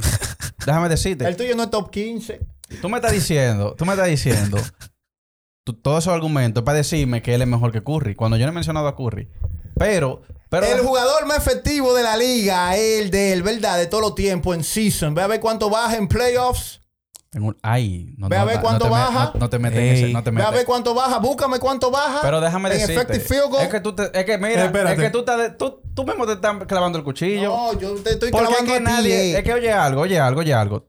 Tú estás usando todos esos números de Russell Westbrook para decirme que él es mejor que Curry, ¿verdad? No, no, Entonces no, él es mejor Yo- que todo el yo te mundo, porque dando- más nadie yo lo te hace. estoy dando donde te duele. No, porque él tiene muchos flaws. Yo no soy ciego. Vamos a Eh, matarte- vamos a matarte con algo. turnovers es verdad. El Vamos a matarte tiene- con algo. ¿Con qué? Con el jugador de él. Tú dices que Curry no está entre los 15 mejores, ¿no verdad? Para mí no. Sin embargo, cuando tú hablas un, tú armas un quiteto de all time, tú no metes a Curry. No. Bárbaro. Mira, Bárbaro, mira, veces. No, no Bárbaro. lo meta, No lo mira. meto. Mira, mira, mira, mira. Te, Bárbaro. voy- te a mencionar una, te voy a No mencionar lo una, meto. te voy a mencionar una lista. Te vas a sorprender de ¿Quién es que mejor de Curry para tú darle su ofensiva? Johnson. Kobe Bryant. Como posición. Oye, pero lo pongo ahí en uno, anotación, ya, ahí yo lo en saco. anotación Curry lo mata tú mil dijiste- veces. tú Este, mira, si ese tema, saco. ese tema es sensible para este hombre. Kobe Bryant, Ay. Larry Bird, Magic Johnson. Kawhi Leonard, Dirk Nowitzki, Tim Duncan, Carl Malone, segundo en anotación de la historia, por cierto, Sean Kemp, Clyde Drexler y Isaiah Thomas. Curry tiene mejor porcentaje en puntos que todos en las finales. Y todos, y casi muchos están rankeados por encima de él en el all-time list. Entonces, ¿cuánto baja en playoff? ¿Cuánto baja en finales? Yo no sé. Yo lo que sé es que está por encima de muchos Baja pila. all-time greats. ¿Tú sabes por qué Pero Will ya, Chamberlain no es te- mencionado 26, como, como los 20, mejores? 26, por ¿por su diferencia en la temporada y los playoffs. Y los playoffs. Te acabo de dar un dato. Eh, pero Todo está, el mundo- está bueno, José. Te acabo de dar un dato. Te mencioné 10 jugadores casi que están por, por debajo de él Menciona- en puntos por juego en las finales. Da ese dato de nuevo, que yo creo que no quedó aquí grabado. Da, da, da el dato. Ya te aprendí, ahora sí estás Sí, seguro. dale, dale, dale, dale, dale, dale. Karim Abdul-Jabbar.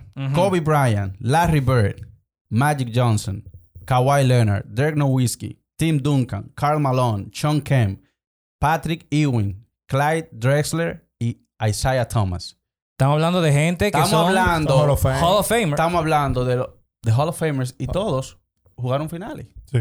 Todos, llega- todos llegaron allá, a la tierra prometida. Sí, exacto. Curry tiene mejor porcentaje de puntos que todos en la final. Entonces, ¿cómo tú me puedes decir me puedes que un jugador que punto. promedia 29 y 10 y 9 en una final queda debiendo? Porque eso es lo que está diciendo. Ah, que baja en la. No, que baja- baja. Tú mencionaste que era el mejor tirador. Yo te dije que baja su effective field goal. Baja ahorita yo en te los playoffs. Ahorita yo le mencioné los puntos. No le gustan los puntos, pero ahora sí le gustan los puntos.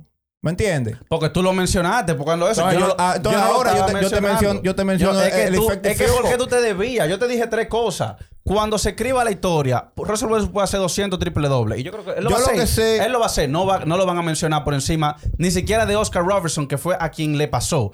Espérate. Su, es un jugador irrelevante. Ujú. Es un jugador irrelevante. ¿Tú crees que, que Filadelfia está preocupado por si Russell Westbrook va a llegar al, al- al número 8? Claro que no. Nadie se preocupa por eso. A nadie le importa a Russell Westbrook. Russell Westbrook sale en, la, en ESPN por los triple doble y punto. Sí. En vez de, Y número, y número 3, que te lo dije con datos. Los triple doble están sobrevalorados. Po, espérate, déjame no, terminar. te Yo te dejé hablar. Ta- yo Yo no, te no, dejé pero yo te habló. Pero déjame terminar. Pero ahora me hiciste algo, porque esa era la pregunta Ah, que yo no te había, es que, yo no te güey, había resuelto. Güey, en el video Oye, pasado bro. yo no lo vi así. Oye, bro. No, no. Parece bro. que ahora está picando la vaina. Los- los ¡Ay, triple dobles- machete! Los triple dobles son sobrevalorados. Ok, ok. Tú sabes que Russell Westbrook cuando hace un triple doble, el equipo, no importa el equipo que esté, Ah, yo sé. gana un 75% de la sí, vez. claro que sí. Si son tan sobrevalorados. Entonces, ¿por qué cuando él hace un triple doble, ganan el, gana. 75% de las veces, que es equivalente a una temporada de 61 victorias? Mínimo, mínimo tú quedas primero o segundo cuando él hace un triple doble, pero son sobrevalorados. Son- son- Pero no lo eran cuando lo hacía Magic, no lo eran cuando Pero yo te hacía expliqué LeBron. porque son no lo sobrevalorados. eran. Tú no me respondiste a eso. Tú no me respondiste Pero que ahora a que el gente está atrás de los 85% de los rebotes de Russell Westbrook son solos.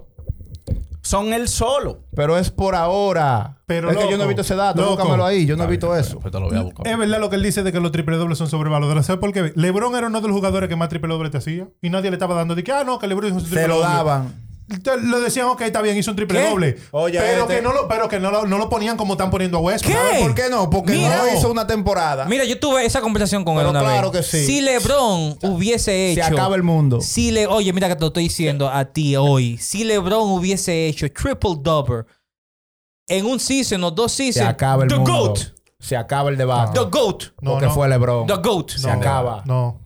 Lo que hemos hablado aquí de que, de que, que la historia y toda esa vaina, eso todo eso lo tiene LeBron. sea, Oye, se no es- acaba. Sí, pero está La bien, movie. pero que usted no, tú no has contradecido lo que yo dije. Tú estás hablando como que yo estoy atacando. No, a mí me gusta Oye, Russell Westbrook. Yo te, yo te di mi opinión. Está bien, y mira, tú me dijiste otra cosa. Ahora yo te- mismo. Yo no estoy ahora en desacuerdo. El 85% de, de los rebotes de él que son, Solo. pues dile que lo coja en otro. su temporada de MVP, 85 fueron por, solo. por- por las otras tres, búscame las otras tres. Lo ha hecho tres veces más. Las otras tres veces fue en solo también.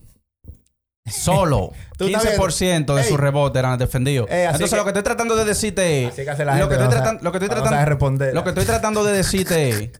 Cogió 20 rebotes, pero 15 fueron solos. Sí. Eso es todo. Sí, Entonces, al final del día, hay muchas cosas que los stats no dicen, porque ¿qué, qué son 170, 180 triple doble? 20, 20 y 20. Pero eso no te dice el trasfondo. Inmediatamente tú ves cómo que él lo está haciendo. Aunque lo haya hecho una sola vez, ya eso le empaña su credibilidad. No lo empaña porque Lo nadie lo, empaña, había hecho. loco. Nadie lo había hecho. Lo empaña. Nadie lo había hecho. Nadie lo había hecho y de la forma que lo está haciendo menos. Porque nadie, Nadie se va a lo poner a había jugar ese juego sucio. Límpienme para yo rebotar. Límpienme. Claro. Nadie No, tiene mira, que limpiar ahí- porque ya, porque ya la gente se van a defender atrás. Ustedes no entienden el juego ya. Ya Pero casi que- no hay. tengo que rebote buscar los ofensivo. videos de, de Stephen defensa- Adams limpiando defensa para abrir. Está bien, mira, mira, tú puedes buscar los videos. Yo te busco de 20 videos, él, él joseando unos rebotes. Sí, sí, Yo eso te lo por eso yo busco no me llevo también. de los Que él pu- highlights. Está Yo te lo bien, busco pero él también. puede Pero que no uno- me habla de highlights, loco. No, me No, habla pero de yo estoy highlights. diciendo de que te puedo buscar los videos. Yo donde también lo- te donde puedo lo buscar los limpia. videos donde está haciendo todo triple double nítido. Está líder en rebote ofensivo como point guard. Me voy más lejos. ¿Qué significa eso? En una era que todo el mundo se va atrás. Él está líder en rebote ofensivo. ¿Con quién tiene que cogerlo? Sí. No, ¿A quién se lo tiene que coger? A los cinco contrarios. Así. ¿Entiendes? Entonces, lo No, que no tú me estás- solamente eso. Él Entonces, bajó, falló una bandeja, él lo mismo la rebotó y la tiró. Ok, pues mira, pues un verdugo que él la cogió. Porque hay cinco gente ahí. Ahí tú me estás dando a mí. Y si él penetró y él, solo. Y él es 6 Y si ¿Solo? Solo. Un Ah, pero- ejemplo. Un Yo ejemplo. no he dicho que. Yo no, yo, no ejemplo. yo no digo No, no, que no. Yo te estoy buscando toda la, pros- la, la probabilidad. de- Yo no de digo que- que- que Ah, pero tú estás buscando todo el- toda la negativa, buscar la positiva. Porque dice, él se metió ahí con cinco gente, la rebotó, la cogió y la metió. Tú sabes qué es lo que pasa con Westbrook. Él tiene muchos flaws. Y su Claro. forma, y su forma, cuando tú combinas eso con su forma y los flaws que él tiene, más lamentablemente ha perdido el, el shooting, que él no era así. No, él no era así, claro. ha no. perdido el shooting. Entonces, por ese ámbito, ahí yo, yo se la doy a quien sea, porque ahí no hay, no hay defensa. Ese señor era uno de los mejores tiradores a nivel de medio campo. Y de repente perdió ese tiro. Era uno de los mejores eh, tiradores de tiro libre. Tiro libre también. Y de repente Yo no, yo no entiendo. perdió no ese tiro. Él nunca ha tirado de tres. Pero con eso juga- jugadas de media que él tenía, esa Sí. parada, él tenía una parada parada, brusca loco, Todo el mundo seguía. que nadie, Sí, nadie, nadie, él no fallaba eso. Y ya lamentablemente no la mete Le da, mucho. le da también. loco, ya se está- Entonces, ahí yo no tengo cómo defenderlo. A él le falta ese tiro. Y es uno de los peores jugadores eh, a nivel de guards. Tirando. Field goal, es el que más ha fallado. Un tiro de media este año.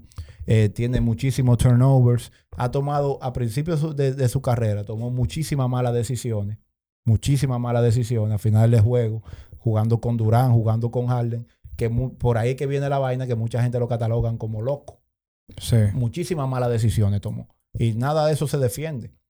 Pero cuando una gente viene a decirme que ese tipo de que, que es un loco y que no sabe jugar, y cuando yo le menciono récord y accolades que él ha hecho, no se nada más de triple, no ojos. nada más de la- triple la doble.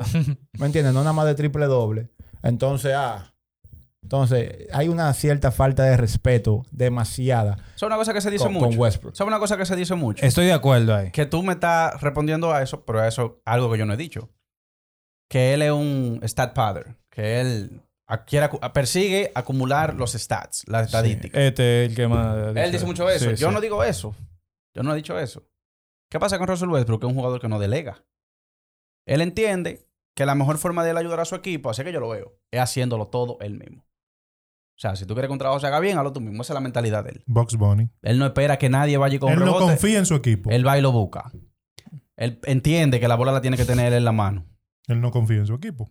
No confía en su equipo y está líder en asistencia, cuatro años. Es porque se la pasa.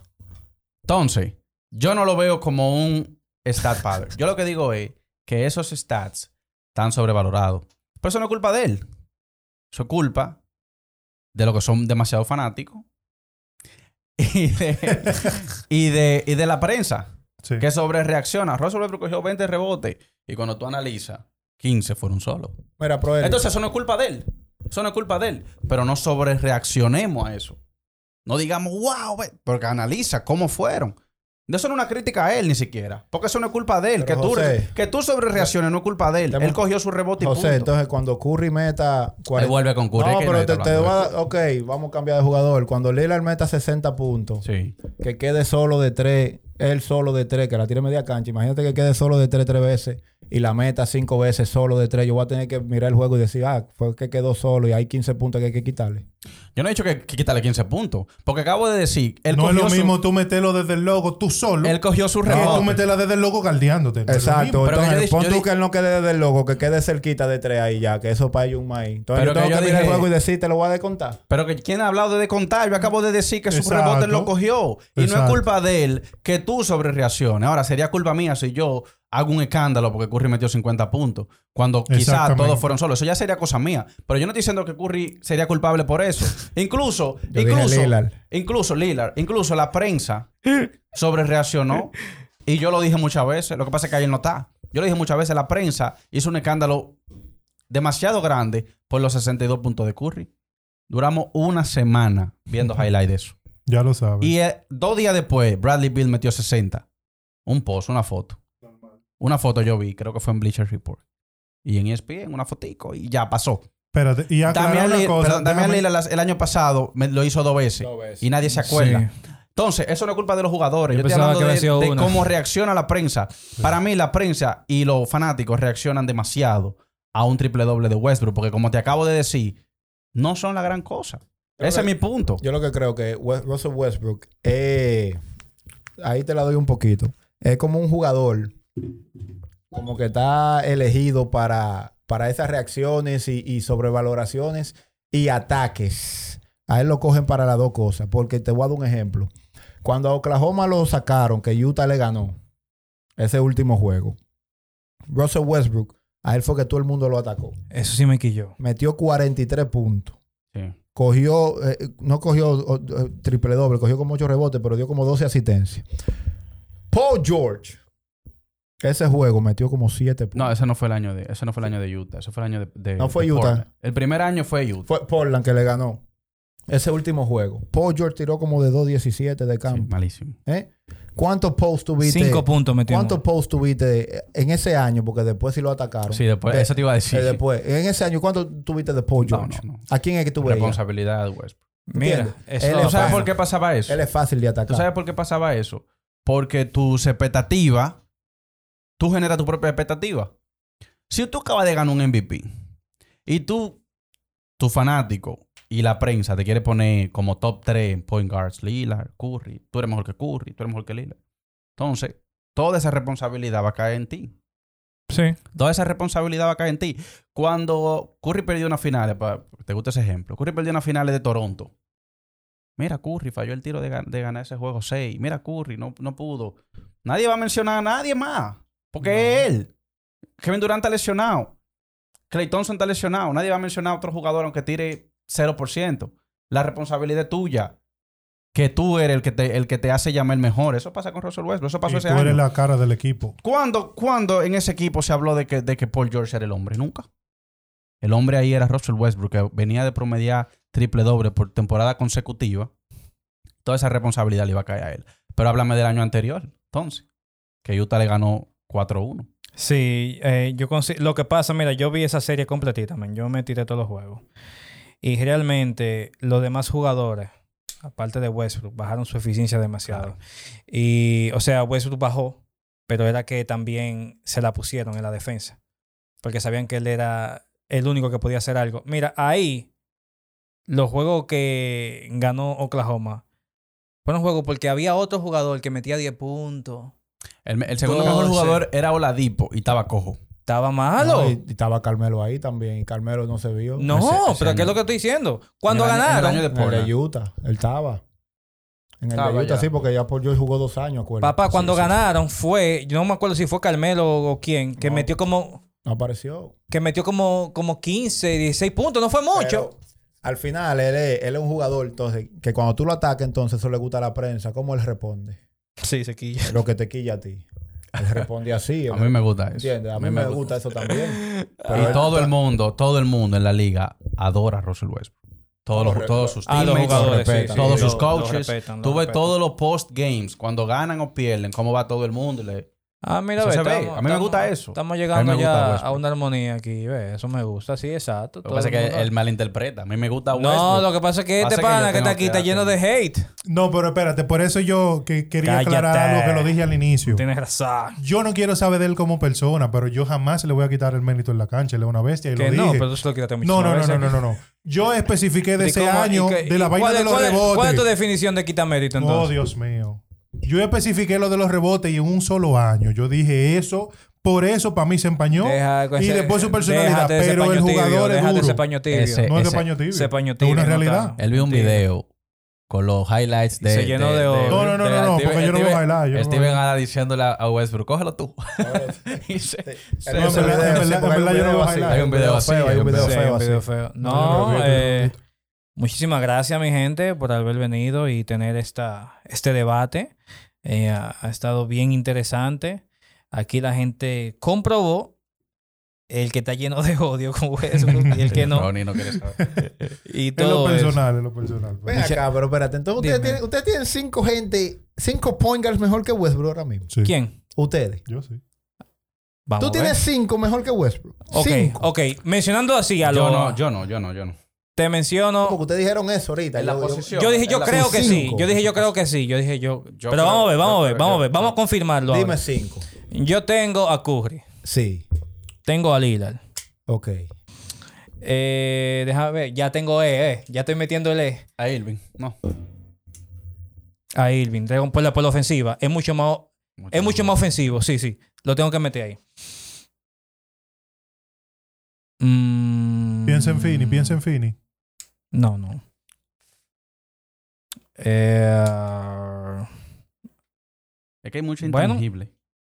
eh, te puedo decir Chris Paul, que está en Fini, ¿verdad? Dígame cinco y ya. Tú me dices cinco. No, yo no tengo Eh, cinco. Ahí, hay cuatro. Ahí hay cuatro. Estoy intentando buscar de que cinco, pero no es que lo quiero dejar fuera. Eh, no, definitivamente. Yo no ahí. tengo cinco mejor que Westbrook está ahí. Está ahí. Está ahí en, en lo mío, sí. Porque ustedes lo dijeron ahorita. Que tenían Él lo dijo. No, no. Él lo dijo y yo dije.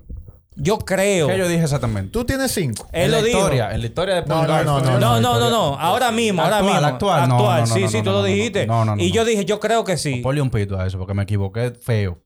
Y tú dijiste, Ya. ahorita, ahorita tú dijiste, no, y la historia imposible. No, está bien, está bien, está bien. Este Ahora mismo no. Ahora mismo yo no. Todavía Chris Paul yo. Chris Paul tiene más impacto. El manager. Sí, pero es por el impacto que yo estoy Scott midiendo. Brooks es, es más fanático que yo, porque él dijo que él lo tiene después de Maggi, segundo. Y eso es imposible. En la historia él lo dijo. No. sí, sí, sí. Eso es imposible, es imposible. Pero, ahora en la tu NBA top no hay 5, cinco. ¿cómo, cómo, No hay cinco. cómo Yo sería tengo para a ti? Ajá. Yo tengo a Curry. El de José, a- el de José. No, no, tengo a Curry. Sí, sí. Tengo a Chris Paul, Sí. indudablemente. Yo tengo a Westbrook por encima de Lillard.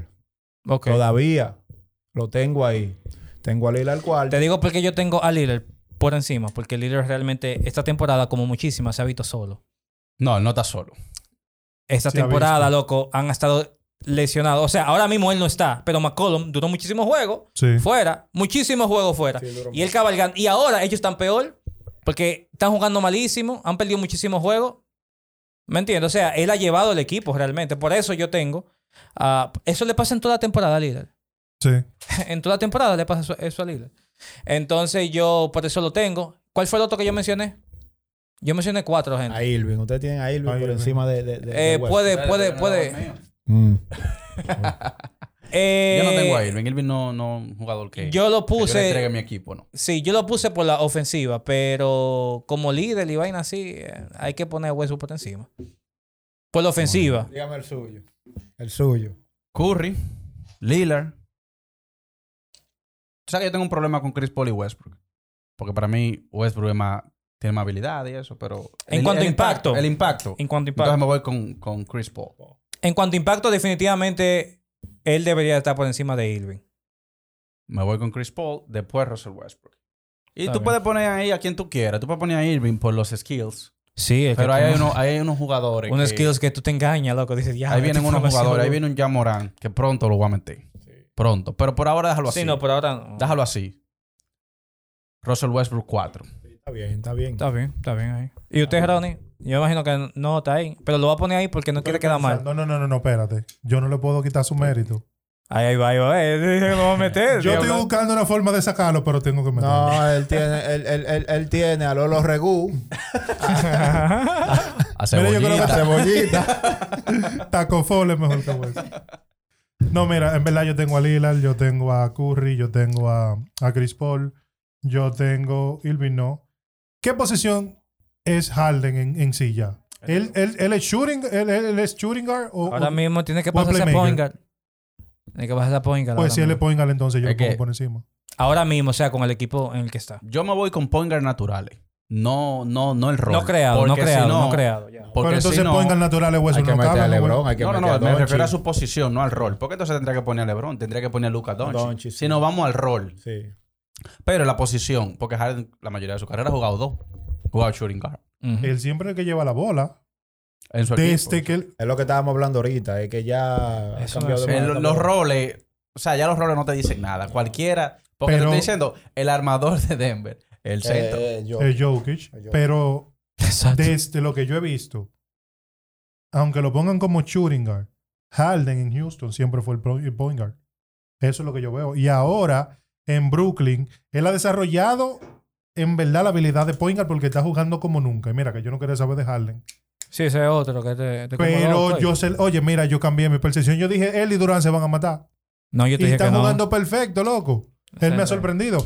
Entonces, para mí, él es point guard. Sí, antes de lesionarse. Él es point guard. Para mí, él es point guard y él está por encima de Westbrook. Ey, Pero el número 5 es Westbrook. A ustedes les gusta. Tengo que hablar, pensar, ¿eh? Ey, no, mi gente, nuevamente, mil gracias. Yo creo que dieron datos muy interesantes que mucha gente no sabía, porque hay mucha gente que es lo que son fanáticos. Y dicen, ay, voy a tal equipo. Y tú dices, mencióname los cinco jugadores y no se lo saben. Pero, anyways. Sí. El punto es que eh, yo creo que se dieron datos válidos aquí. Y muchísimas gracias, mi gente. Eh, síganos en las redes sociales. Eh, sigan Hablemos Podcast RD. Lo pueden encontrar así en, cualquier plataforma.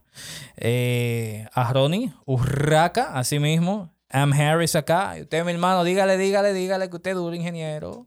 Fernández Ingeniería y Soluciones, mi gente. Estamos a su orden. Cualquier tipo Duro. de filtración, remodelación, remozamiento, construcción. Estamos a la orden para lo que sea. Voy a poner ahí el perfil para que la gente vea los cambios de los baños y eso. Lo- Los highlights que él sube. Sí, lo, sí lo, voy, lo voy a poner ahí para que la gente lo vea. Y usted, mi hermano José, dígale, dígale. José Poliné.